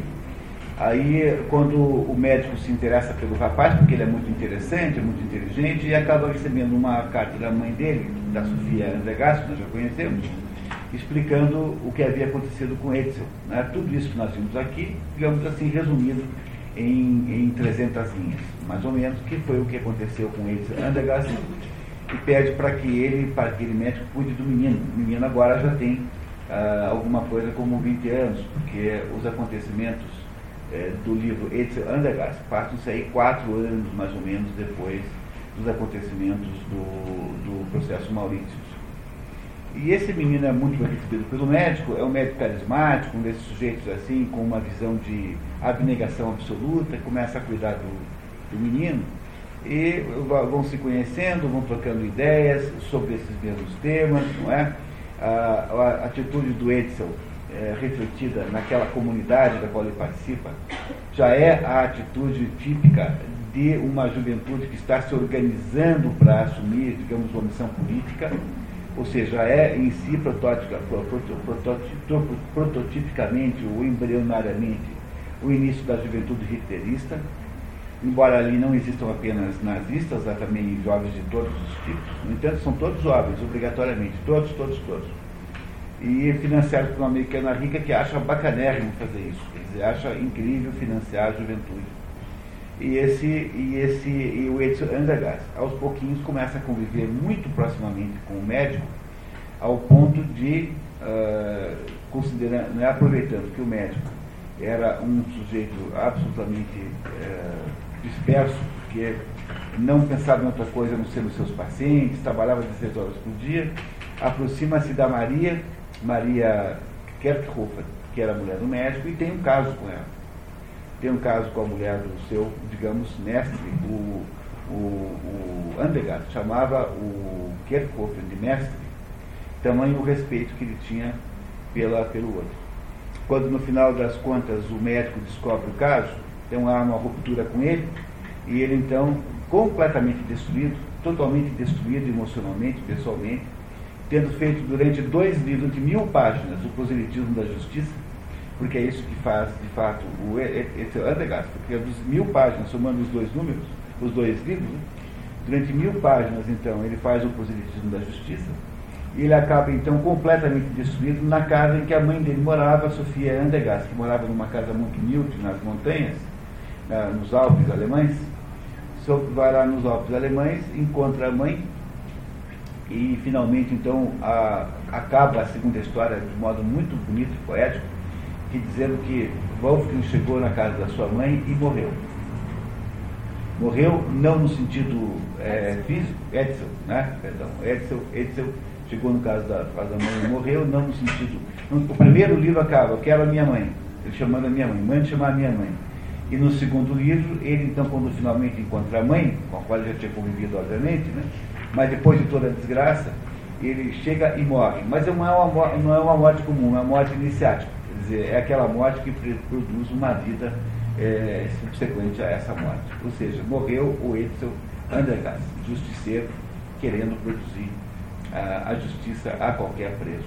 Que é esse, esse que nós ouvimos aqui hoje. Vocês gostaram da história? Então, o que, vocês acharam disso? Vocês estão favoráveis? Vocês simpatizam com ele, seu Andergast, de alguma maneira? Sim. Não é? Ele não parece ser um sujeito bacana? Ah, um sujeito que. Não, mas fruto da sociedade. É, o, essa teoria eu já ouvi ontem à tarde também. É, eu já ouvi ontem à tarde também essa teoria, é, de, de, que o Edsel Andergast foi produzido pelo seu pai, Wolf Andergast. É? Mas é, é, verdade que isso pode ser assim um pouquinho, porque o, o nosso autor faz todo o possível para pintar o, o, o, o Barão Wolf Andergast com cores muito rígidas. É claro que o Barão, de alguma maneira. Ah, não, eu não contei também o que aconteceu com o Barão. O que acontece com o Barão, a gente só fica sabendo no segundo livro. Né? No segundo livro, o barão, quando sai lá levado para uma clínica, nunca mais volta para casa. Ele vai, ele sofre um abalo, um abalo nervoso tão grande que ele irá passar aí alguns anos num sanatório para pessoas doentes e depois ele é completamente inviabilizado como procurador, né? ele perde o cargo e irá morrer aí mais ou menos quatro anos depois. Quatro, cinco anos depois, o barão morre num sanatório completamente é, não diria louco, mas absolutamente deprimido e desesperançado com a vida. O Barão, portanto. Pois nós não sabemos, porque na verdade o que está na segunda história é apenas a menção a esse fim. Ele, na verdade, havia reconhecido antes, vamos ser justos com ele, quando ele leva o induto para frente, ele de alguma maneira reconheceu que tinha errado, né? Não é isso? Agora, a questão central aqui é para saber de vocês se vocês acham que o Edson Andergast está com a razão ou não está. Não é? Quem é que acha que ele está? Levanta a mão. Então, pode Não, cada um tem a sua opinião. Né? O problema é, claro, cada um tem a sua opinião, essa é a ideia aqui. Né? Bom, há uma, uma maioria de pessoas que acham que ele não está com a razão. Mas para poder entender um pouco melhor o, a, a personagem, etc., Andergast, afinal de contas, o que, que ele está querendo? No fundo, o que, que ele quer? Acho que é uma briga de autoridade, né? A autoridade do pai sobre ele, a autoridade da mulher em cima do Leonardo, ali um a autoridade pegadeiro, que é a, sequência da Alemanha, né? Bom, é, a, a, essa história é tão extraordinária, pessoal, é assim, olha só, deixa eu contar uma coisa para você. Essa história é tão extraordinária é tão incrível esse livro, que esse livro, se você o estudar com a devida atenção, com a devida profundidade, você entenderá todo o processo que aconteceu na Alemanha entre as duas guerras. Mas eu acho que nós temos que descaracterizar esse livro como uma crônica histórica, para poder entender de fato o que ele quer dizer. Porque o que aconteceu na Alemanha não é um fenômeno alemão em última análise que aconteceu na Alemanha é um fenômeno humano, ou seja, qualquer pessoa, qualquer povo podia ter passado pela mesma coisa, é, se submetido talvez a condições equivalentes àquelas que, pelas quais os alemães passaram. Então vamos ser justos com isso, porque, é, é, como eu digo a vocês, é uma das coisas mais intrigantes da história é que um povo alemão, justamente este povo, tenha feito isso. Uma coisa inacreditável que um povo mais culto da história tenha se dado o trabalho de fazer uma barbaridade desse tamanho não é? Quer dizer, é muito original e muito intrigante o fato de ter sido a Alemanha. Então vamos esquecer um pouquinho a Alemanha, como ontem à noite eu dei uma palestra em Ponta Grossa sobre o Victor Frankl. E eu dizia assim, ó, o Victor Frankl fez o, escreveu o livro sobre a sua estada no campo de concentração e nenhum minuto da vida, nenhum minuto do texto há qualquer espécie de acusação direta aos alemães. Nenhuma, zero, nenhuma, nenhuma, nenhuma. E aí teriam perguntado assim, os judeus engajados né, em explorar, digamos, o, a, o holocausto como sendo por, por meios políticos, os judeus ficaram muito mal, muito revoltados com Victor Frankl. Mas como que você não aproveitou para denunciar o nazismo? Falou assim, olha, porque esse negócio de denunciar é, conjuntos de pessoas, denunciar coletivamente, é coisa de nazista. Tipo assim, os judeus fizeram isso, então, já que eu não, já que eu, eu, não, eu não aceito que digam que os judeus fizeram isso, eu também não sei o que vou dizer, os alemães fizeram isso. Porque é completamente nazista você partir desta criminalização coletiva, que é, foi uma das bases da própria perseguição contra os judeus. Passava a ser judeu para ser culpado. Pois diz o Victor Frankl que não cabia, não cabia a ele, como vítima, criminalizar coletivamente os alemães. Não há uma palavra, nenhuma palavra contra os alemães no livro. Zero. Obviamente que ele menciona os fatos, os lugares, todos os alemães, mas ele não faz nenhum proselitismo anti-germânico por causa do sofrimento que ele passou. Portanto, será o caso aqui também de nós cuidarmos para nós não entendermos esse livro como sendo uma experiência da Alemanha entre as duas guerras, da sociedade, da cultura alemã, mas como sendo alguma coisa que pode ser extrapolada para qualquer pessoa, entre elas nós aqui que estamos presentes nós todos poderíamos estar no lugar de Ritz Andergast. E é por isso que eu perguntei a vocês antes se vocês haviam tido a experiência de sentir a revolta contra a injustiça. Ou seja, não é? A, a, eu digo que. Eu digo que a questão da pena de morte, né? E, aí, em alguns momentos, você acha que é a solução, em outros momentos, você acha que. Que não. Que não. Ah, porque nós temos uma atitude oscilante com relação a noções de justiça. Não é isso? É, a justiça é um assunto oscilante, porque é um assunto que envolve não só, digamos, um elemento racional, mas também um elemento emocional muito forte. Então, toda vez que você está próxima de um crime, ou aquele crime tem características próximas de alguma coisa que você abomina, por exemplo, alguém que matou uma criança pequena, como aquele casal lá em São Paulo. Mas é a tentativa que você faz é de vingar-se deles. É isso que o Vareme está dizendo. O Vareme, quando faz aquela peroração sobre justiça ao, ao, ao, ao, Etzel, diz assim, olha, não dá para a gente separar muito esse negócio de justiça e de, e de, de justiça e de, e de vingança. Tanto é que há na história da, do pensamento humano essa separação com toda clareza no, na, na peça grega Eumênides, que já foi levada aqui no nosso curso, em que aparece claramente a, a divisão, a separação entre uh, o conceito de justiça como retribuição brutal, portanto, como vingança, não é? do conceito de justiça como, como, como reparação, quer dizer, como, como atribuição precisa de uma, de uma, de uma punição. Né? É o que há na cultura grega, quando você lembra que a palavra justiça tem dois nomes, a justiça que nós conhecemos como justiça moderna chama-se dike, enquanto que a justiça, é, a justiça da retribuição brutal chama-se é, tenis. Tá? não lembrar, não esquecer nunca que a Dike é filha de Tênis. Dike é filha de Tênis. Portanto, da mãe nasce a justiça. O que, que é a Dike? Dike é a justiça circunstancial, aquela justiça ponderada, que não deixa, não vai no entusiasmo das emoções, que analisa as provas, analisa os elementos. A justiça que deveria ver é Dike. Ó, aquela justiça de, olha o tarado lá vão matar, isso é, é tênis. E essa justiça tênis que é substituída por Dick na genial interpretação dramatúrgica daquela trilogia chamada Orestia, que todo mundo devia ler, se não leu ainda, embora aqui no curso nós já fizemos o livro que dava para fazer, que era o último Eumendes. A Orestia tem três livros, que é Agamenon, Coéforas e, e, e Eumênides. Juntas fazem uma trilogia chamada Orestia ou Oresteia, tem essas duas maneiras de falar. Portanto, esse assunto de justiça é um assunto complicado para em princípio, muito complicado. Né? Mas se vocês forem pensar um pouquinho melhor comigo, o que, que o Edson Andergast no fundo quer? Ele quer? Ele quer se vingar do pai, porque o pai é que matou a mãe dele, o pai é que matou a mãe dele simbolicamente, o pai tirou a mãe dele, o pai é que o tirou fora da mãe dele, portanto, o que, ele precisa fazer?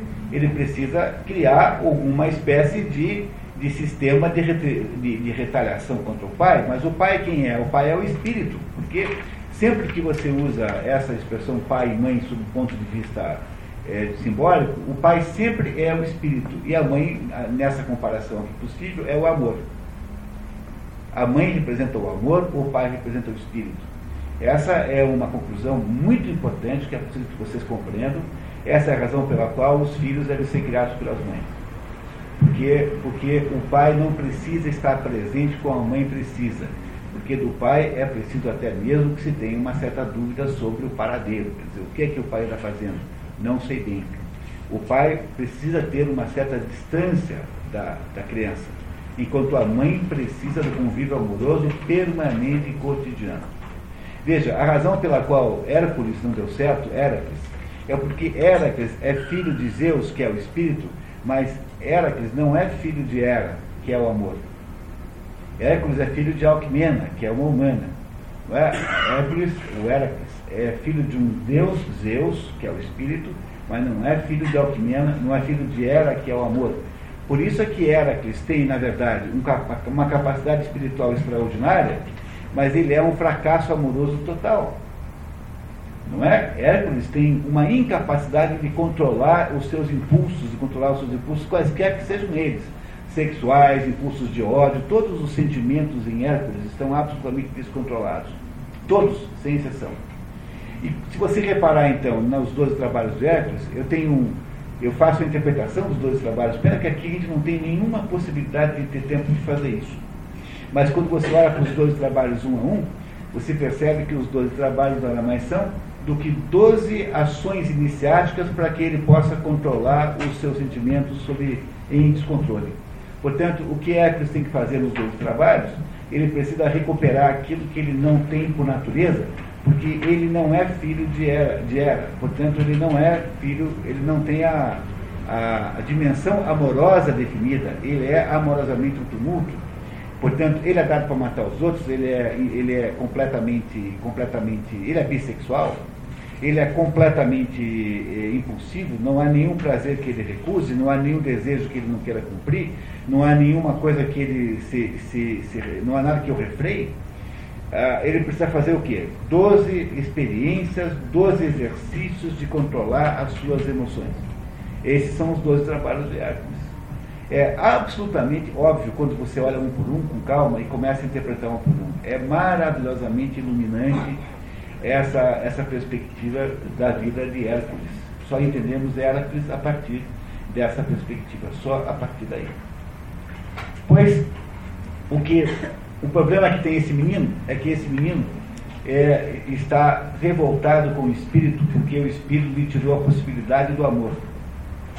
Ora, como o pai dele representa a justiça, porque concretamente foi o pai dele que condenou Maurício, ele faz o quê? Ele quer, pela derrota do pai, ou seja, pela su superação do pai, não é isso, Maria Lúcia? Nesse sentido, né? pela superação do pai, ele quer colocar-se no lugar do próprio pai. Mas o que é colocar-se no lugar do próprio pai? Se você olhar as coisas meio freudianamente, não é que ele quer sair com a mãe e ir com a mãe a um, o bailão do, do, do. Entendeu? O baile do pato. Não, por, por, favor, não sejamos primários, né? O que ele quer é substituir a função do espírito. Quer dizer, se alguém entende justiça nesse mundo, não é o pai dele, mas é ele mesmo. Ele é que sabe o que é justiça, tanto é que ele vai tirar a limpo e não vai deixar nenhuma dúvida sobre a autoria verdadeira daquele, daquele, daquele crime. Você compreende que o, o que está motivando Eitzel Andergast é muito mais do que a busca da justiça do ponto de vista puro e simples, assim, do ponto de vista de idealismo pessoal, que ele, no fundo, na verdade, na verdade, quer resolver um outro problema que não aquele. Ele procura uma justiça perfeita. Porque a justiça que ele vê no pai dele é imperfeita, tanto é que deixou passar essa. Condenou alguém a 18, a, a vida inteira, né? Mas já a 18 anos de prisão, um sujeito completamente inocente. É, o fato é que ele pega o pai, realmente. Ele? Ele pega o pai, porque ele, ele consegue provar que o pai estava. É, o sol. Estava realmente errado, que tinha sido injusto, né? Só que ele depois, mais tarde, por exemplo, ele vai viver a experiência de também porque o, o, o, grande professor dele, Marco, tem aqui um pequeno resumo agora que eu queria muito que vocês lessem comigo. É apenas um esquema comparando os nossos três últimos livros para a gente fechar o nosso raciocínio. É? Então, o que, é, o que é que ele quer fazer? Ele quer uma coisa que não existe, chamada justiça perfeita. Não há a possibilidade nenhuma de existir isso. Ele, ele quer uma justiça perfeita porque ele julga que esse mundo pode ser perfeito, mas esse mundo não é perfeito de modo nenhum. E, a, e todo revoltado metafísico diz assim: Está vendo como Deus é uma porcaria? Porque se Deus fosse perfeito, Deus fazia um mundo perfeito. O mundo deveria ser perfeito, já que ele é feito por alguém que é perfeito. Essa é uma, digamos, uma argumentação um pouco infanto-juvenil é, para explicar, digamos, a imperfeição do mundo. A ideia total mesmo é que Deus não é perfeito, portanto o mundo é imperfeito. Ou então a, a simples ideia de que não há Deus nenhum e por isso é que o mundo é assim desse jeito. E que, portanto, a ideia de que há Deus é uma ideia, é uma ideia, digamos assim, ó, tem mais um aqui, Patrícia. Tem mais um aqui, ó. Tá?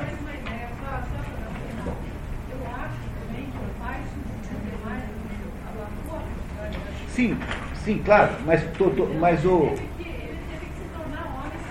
Mas, mas, dona Ingrid, veja só, tentando olhar agora um pouco além da aparência, né? quer dizer, olhando para o esquema, o esquema simbólico da obra, não é? É claro que a criatura acha-se sempre perseguida por Deus. Por que, que eu. É, é a coisa mais fácil do mundo. Você assista aquele filme Blade Runner, que tem uma cena magnífica e memorável no final, em que um daqueles androides, finalmente, né, ele, ele diz assim: Eu só queria poder continuar vivendo. Eu queria saber por que é que eu sou assim. Aquele androide é o ser humano simbolicamente perante Deus. Né? O, ser, o ser humano não entende por que, que depois de 70 anos ele tem que morrer, 80, 90. Ele não entende porque quando as coisas dão certo, tudo passa a dar errado. Ele não entende por que acontecem coisas erradas. O ser humano é profundamente infeliz na sua condição de criatura. E ele, reclama para Deus e diz assim, ó oh, Deus, você é, fez muito errado, então deixa que eu faça melhor que você. Rebelião metafísica. É essa rebelião metafísica, então, que cria todos os totalitarismos do mundo. Porque o sujeito acha que ele, mais o INSS e mais o ministro da Saúde, mais não sei quem, vão consertar os problemas da saúde humana. Ele acha que vão conseguir eh, impedir o IBAMA, mais não sei quem, mais o, o Simon Garfunkel no Central Park, vão impedir lá que a onça como os gatinhos aqui da, da, da, da, nossa colega nova. Então, você, o sujeito acha que chamando o Estado o Estado produz, então, finalmente, uma espécie de organização sobre a Terra, quando, na verdade, o problema é que a vida não pode ser perfeita de modo nenhum, porque Deus não tem autoridade e possibilidade lógica de criar um mundo perfeito, porque se o mundo perfeito, se o mundo fosse perfeito, o mundo seria igual a Deus, portanto não existiria. a condição para que o mundo possa existir é ter um grau de perfeição menor do que Deus tem. Porque Deus não está autorizado por lógica, não é uma questão de poder, ele simplesmente não pode fazer. Deus não pode criar o um mundo perfeito. A imperfeição do mundo é uma espécie de preço que nós pagamos para poder existir dentro dele. Se nós não, não podemos ser Deus, temos que aceitar que vivemos num mundinho mais ou menos, que é o fato real e concreto. Tem que ter dor de dente nesse esquema, entendeu? Não dá para não ter dor de dente nesse esquema, tem que ter. Ah, todo mundo tem dor de dente, né? Quer dizer, os, os problemas variam conforme o lugar. Vocês compreendem o que eu estou. Vocês compreendem o que eu estou dizendo para vocês? Eu queria fazer um pequeno resumo agora, para que a gente possa olhar para a nossa tabela e entender então a ligação dos três livros. Não é? O Etzel Andergast é um rebelado metafísico. No fundo, no fundo, esse menino não passa de um tremido narcisista. É um menino, portanto, que acha que tem o controle de todo o conhecimento do mundo, toda a sabedoria do planeta, e que acha, então, portanto, onipotentemente, o nome disso em, em, em, em psicologia é delírio de onipotência, que ele pode, pelos seus próprios meios, com 16 anos, com os 300 marcos da avó, consertar o sistema judiciário alemão. É mais ou menos o que ele pensa que pode fazer.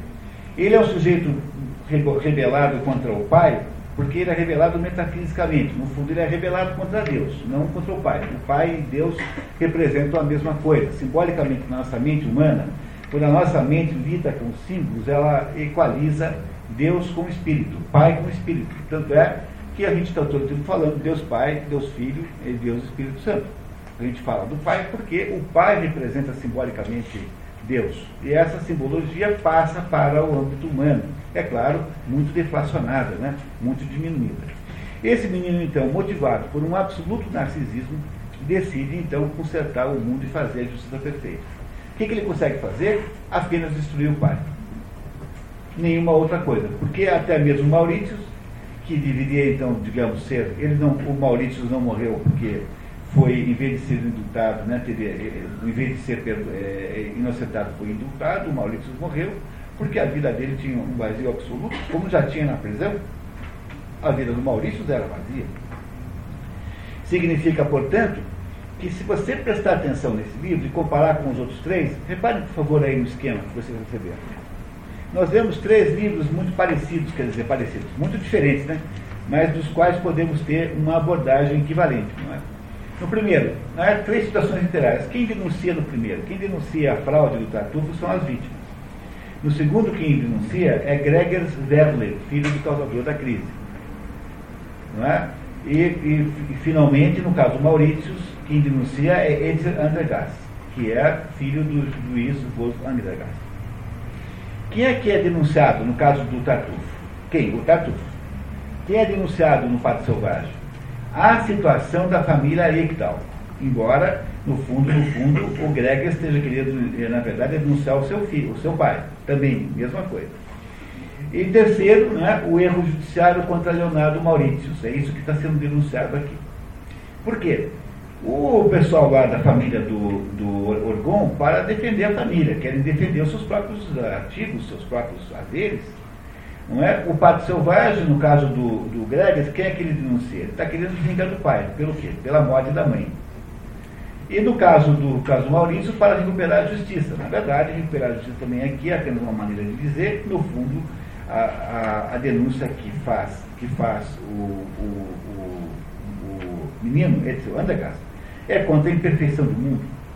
O denunciante conhece a verdade, no Tartufo conhece parte, no Pacto Selvagem também, e no caso Maurício também. O denunciante conhece as consequências do seu, ato, do seu ato, em parte. Os outros dois não conhecem. Não tem a menor ideia do que vai acontecer. A denúncia é legítima? Ela é legítima no caso do Tartufo, ela é ilegítima no caso do Pacto Selvagem e é aparentemente legítima no caso do caso Maurício. Aqui, desculpe, está escrito lá o caso Maurício, mas aqui eu fiz a tradução direto do alemão e não lembrei que é processo, tá? Então você, por favor, relevem isso. É a mesma coisa. Ele não é de Afalho Mauritius, por isso é que está lá caso em cima. Resultado. No caso do Tartufo foi a recuperação da ordem. Quer dizer, com a expulsão do Tartufo, tudo volta ao normal. Não é? Tudo fica mais ou menos normal. No caso do, do, do, do Pato Selvagem, a morte da menina, a morte da Edwige e a destruição daquela família. E no caso do, do, do, do processo Maurícios, é a, a, a, consequência disso é a destruição da carreira de Wolf Andreas. E, de certa maneira, a sua morte também, que ocorre meio que consequentemente a isso. Qual é a motivação real e, portanto, legítima de quem faz a acusação do Tartufo? A defesa própria. Qual é a motivação no Pacto Selvagem e no, no processo Maurícios? É aparentemente de defesa da justiça, mas no fundo, no fundo, tudo não passa de narcisismo do mais alto calibre. Não é? Tanto Gregor Sverli quanto, quanto Edson Andergast são dois tremendos narcisistas, dois sujeitos exibicionistas que, no fundo, no fundo, têm interesses ocultos, implícitos na sua ação denunciadora. E aí, então, pessoal, é preciso que vocês compreendam, eu disse para vocês no primeiro dia aqui, que o Tartufo é o modus operandi do revolucionário moderno, esse revolucionário pós-muro de Berlim, que não acha que pegar em armas passou a ser uma coisa de mau gosto. O Tartufo é aquele sujeito que, usando aparentes, eh, aparentes teses eh, aceitas por todo mundo, como, por exemplo, nesse Programa Nacional de, de Direitos Humanos, ele fará exatamente o contrário na prática. Ele vai propor o maior totalitarismo em, atrás dessa aparência de, eh, de liberdade e de direitos. Pois esses outros dois aí né, são os advogados da revolução pura e simples. Por quê? Porque eles são os sujeitos que aparecem e dizem que nós estamos vivendo na mentira. Os outros vivem na mentira total e completa. E que porque estamos vivendo na mentira, nós temos que ser despertados dela. E essa mentira que tem que ser despertada é alguma coisa que ele se incumbe de fazer. Mas depois que ele construiu na sua cabeça a ideia de que é ele que, tira a mentira do mundo, é ele que limpa o mundo das suas mentiras, ele em seguida vai dizer assim, bom, agora vocês querem que eu continue limpando a mentira do mundo? Então tá bom, então vamos agora aumentar a carga tributária. E como é que você quer que eu faça isso sem uma Secretaria Nacional dos Direitos Humanos, uma Secretaria Natural dos Direitos do Anão, uma Secretaria Nacional dos Direitos de não sei quem, das, sem não sei o quê, sem ações positivas de todos os tipos, de todos os assuntos. Ou seja, o sujeito que está atuando politicamente no mundo tem como base existencial, tem como origem psicológica esta atitude de rebelião metafísica, quando é aparentemente o sujeito bem intencionado, ou seja, ele quer de fato melhorar o mundo, mas ele só fará isso apenas porque ele tenta convencer os outros de que é ele que tem narcisista, ele narcisistamente é quem tem de fato a solução do problema. Portanto, eles são essencialmente ilegítimos. E é esta gente que produzirá esse desastre chamado nazismo. No segundo livro, então, esta, esta atitude do, do Etzel uh, vai se transformando no ovo da serpente que irá então ser, uh, ser aí esquentado e ser aí acariciado até o momento que ele explode como um desastre explodiu. O Edson Andergast será desmascarado no segundo livro. Nós não sabemos o que acontece com ele, porque o terceiro livro não trata mais dele. O, terceiro livro trata da terceira vida do professor, do, do médico, não é? José Kerkhofen. Ele teve duas vidas no segundo livro, ele não aparece no primeiro, e no terceiro livro trata-se só do José Kerkhofen mas o Edson Andergast imagina-se que tenha saído, tenha acordado nesse delírio de onipotência que é típico de gente jovem. Gente jovem é assim. Aristóteles explicava isso dizendo que o problema do jovem é que o pedaço da alma chamada sensitiva, que é o pedaço que lida com as emoções e com a relação com o mundo fora, ele é muito preponderante no caso do jovem. A, a alma, para Aristóteles, tem três pedaços. Tem a alma digamos, biológica, né, se quisermos chamar assim, a alma de natureza mecânica, que é o que torna a pessoa viva. Eh, as plantas também têm essa alma, os animais também têm. Tem uma segunda alma, que é a alma sensitiva, que é a alma que se, que se relaciona com os sentidos, portanto, com o mundo externo, e que produz as reações eh, que nós temos para com o mundo externo. Então, quando a gente vê passando uma, uma moça bonita, os homens, né, pelo menos, vem, acham os homens ficam interessados. Quando a, o, a gente vê um urso vir nossa direção, nós ficamos com medo. Quer dizer, isso, esses assuntos são assuntos da alma sensitiva. E há, no entanto, os animais também têm essa alma, não podemos esquecer, embora as, as plantas não as tenham. E temos, não podemos esquecer que é uma terceira alma, que é a alma racional, que é a alma que, em princípio, deveria comandar a alma sensitiva. É, adolescentes são caracterizados por um baixo comando da alma racional à alma sensitiva. Portanto, os adolescentes são, por natureza, extremamente, é, extremamente onipotentes, podemos até dizer de algum modo. Os adolescentes, por natureza, são, uh, são como é que eu diria assim? Eles são, são o quê? Não é só por ser impossível, não. Eles acham de verdade que eles sabem exatamente como o mundo é. Eles são, eu estou procurando outra palavra mais precisa, que é, eles são. Uh, há uma onipotência da qual nasce uma outra, uma outra característica, que é o fato de que eles são autoidolatrantes. Ah, autoidolatrantes é a palavra que eu queria encontrar. Portanto, é muito difícil lidar com o adolescente por causa disso. Porque o adolescente acha que pode substituir o espírito, porque ele tem uma visão primária de certo e errado, que o Varene contou para ele, mas o Varene é um safado e um cínico, portanto o Varene exagera. Mas quem contou para ele foi o professor Giesels, que explicou para ele que, afinal de contas, quanto você consegue fazer na vida? Não é? Você não consegue nem parar de fumar? Agora, você acha que você tem capacidade de mudar o mundo? de construir um mundo, um homem novo, meu Deus do céu, vamos ser um pouco humildes, né? um pouco modestos. Quer dizer, pessoas que não conseguem nem mudar um hábito como parar de coçar o nariz, né? parar de coçar a orelha, acham-se capazes de mudar o mundo, de mudar a estrutura da realidade. Você não acha que isso é uma pretensão terrível? Esses movimentos contra a cultura, né? tipo o distóquia, não, mas aqui isso é muito diferente, porque isso é, é criança sendo criança. Quer dizer, não, não querem que eu seja como eu sou, então eu serei como eu sou. O que aqui é uma coisa muito mais grave, que é o, veja bem, não é apenas emoção, é por isso que fica o tempo todo o, o autor dizendo que o, o Eitzel Andergaard não é para ser tomado como apenas um jovem impulsivo. É o sujeito que racionalmente chegou a alguma conclusão que diz a ele que ele pode ser fazer um trabalho melhor do que o de Deus sobre a face da terra.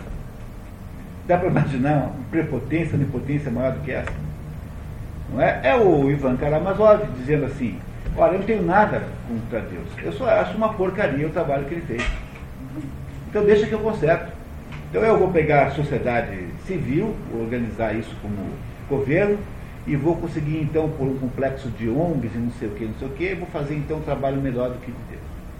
Esse é o, o, o pensamento que gerou o nazismo, é o pensamento que gerou todos os movimentos que empestearam o século XX de, de, de matança e que agora empesteia o século XXI com a maior onda de, potencialmente, de totalitarismo é, jurídico que você possa imaginar na sua existência. Pega esse Programa Nacional de Direitos Humanos para você ver só o que é aquilo. Aquilo é o rascunho da próxima Constituição brasileira e será uma Constituição completamente totalitária, em que nenhuma liberdade irá restar, a não ser fazer o que o governo quer que você faça. Pois é a vitória de quem? Do Edsel Andergast. O imperialismo norte-americano é uma, um fenômeno muito diferente, porque ele, na verdade, é um, ele não tem absolutamente nada a ver com isso. Os americanos não estão querendo que a gente pense como eles, eles querem que nós tenhamos modelos sociais parecidos. Eles querem que nós tenhamos uma integração econômica com eles. Isso aqui é uma coisa muito mais grave do que isso, porque é o sujeito na ONU, na ONU dizendo assim, ah, eu não posso mais deixar ninguém falar, chamar no Brasil dizer assim, programa de índio. Eu tenho que arrumar um jeito de impedir que os brasileiros refiram seus índios como programa de índios. Uma coisa muito ofensiva. Não é? Não dizem assim? Pois esse imperialismo da ONU é, faz os Estados Unidos também sua vítima. Os americanos também estão sob a vítima desse imperialismo. Eu garanto à senhora, dona Ingrid, que é 2 milhões de vezes melhor nós estarmos sob o imperialismo americano do que estarmos sob esse imperialismo aí, em que cada palavra que você diz é medida, é analisada, e que você pode ser é, é, perseguido por aquilo que você pensa. Ah, eu acho melhor, não sei se vocês pensam sobre isso. No caso do Arame, ele foi para os Estados Unidos, voltou para dar aula com o nome que ele tinha. Voltou a ser quem ele era. Falou para ele, ó, isso aí que você está fazendo é uma motivação pessoal. né? Porque em todos os É. casos que eu vi de justiça, por trás. E está certo? Então no ele do. também, de certa forma, ele não quis mexer, eu acho, no passado, mas ele, de certa forma, Não. deixou de ser um cafajeste. Não, de certa maneira continua sendo, porque ele, ele- ele é um cínico, né? Só que ele tem, ele tem, veja, pessoal, mesmo um relógio quebrado está certo duas vezes por dia. Já dizia o seu Carl Sagan. Né? Não é isso? Quer dizer, mesmo um relógio quebrado está certo duas vezes por dia. Então o Vareme tem o quê? Tem um discurso cínico, diz assim, olha, deixa de ser bobo, rapaz, pensa que eu não sei, é tudo pessoal. Mas, no fundo, o Vareme sabe que o Edson Anegar é só um- uma criança rebelada contra o pai querendo então assumir o papel do pai para tentar vir. Você pode fazer todas as extrapolações que você quiser, complexo de implícito aí, né? daria até para fazer essa análise do panorama é, psicanalítico, por exemplo. Mas o que o Guarani percebe é que aquele negócio que mo- mobiliza o menino é uma coisa pessoal e não é uma noção de eh, na natura realmente verdadeira de justiça. Agora, o Vareme vai para o outro extremo dizendo que justiça não existe, mas justiça tem que existir. O que a gente não pode imaginar é justiça perfeita, porque isso não tem. Não tem justiça perfeita. Ninguém consegue fazer isso. É impossível. Quantos, com- com- quantos pênaltis bem marcados um juiz consegue marcar, mesmo com experiência, sabendo fazer e com boa intenção? Sujeitos todos, todo domingo vão lá é, apitar jogo. E não é que de vez em quando o sujeito erra a marcação do pênalti? Como é que faz para consertar uma coisa dessa? Não dá para fazer isso. O que o, o, o juiz é, Wolfgang disse para o filho é o seguinte, olha, filho, não adianta reclamar com o juiz, porque o juiz não vai voltar atrás do pênalti. Porque de verdade não volta, né? Alguém já viu um juiz desmarcar um pênalti? Então, é o seguinte, vamos deixar o pênalti para lá, porque é assim mesmo. Há um processo aí de que nem todos os pênaltis são bem marcados, alguns são injustos. Agora nós já demos um jeito, porque eu já indultei lá o menino, o rapaz. Não, mas de jeito nenhum, porque a solução que o Wolf Andergast dá para o assunto é uma solução absolutamente inaceitável pelo Etzel, porque o Etzel queria ou justiça total ou nada. Não é? E o que, ele consegue com isso? Apenas destruir o pai. Só isso. Portanto, é apenas essa histeria moderna, no fundo, é aquilo que o Albert Camus chama de revolta metafísica. Mas é de outra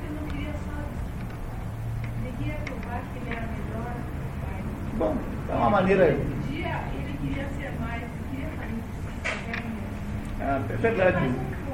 É, eu não de forma nenhuma nazismo, nem fascismo, nem nem.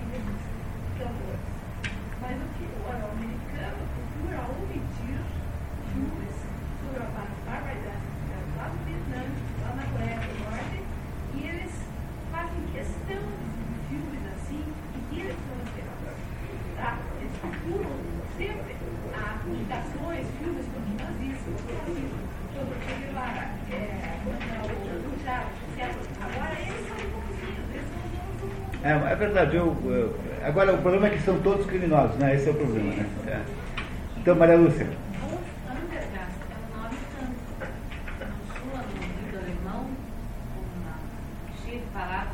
Com sentido? É, Wolf, Wolf é lobo, né? é lobo e Andergast é traduzível. É, Andergast Gast, Gast é, Convidado. é, é convidado. Né? Não, a Graça seria assim um hóspede que fica na parte de baixo, quer dizer, um hóspede que fica na parte ruim. É né? né? É, unta, Untagast, né? Como seria? É, Untagast, né? Pois é. Eu, de fato, eu não sei o que significa isso. Agora, é, é preciso ter um pouco. É, qual? Anda.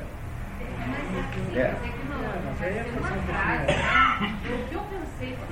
É, nem, nem sempre, viu, a gente consegue fazer essas interpretações simbólicas, porque os, os autores modernos já são menos simbólicos que os antigos. Eles tendem, muitas vezes, a, a- É possível que esses nomes estejam associados ao, à narrativa, eu concordo, admito isso. Exatamente como são, como estão, eu não sei de fato.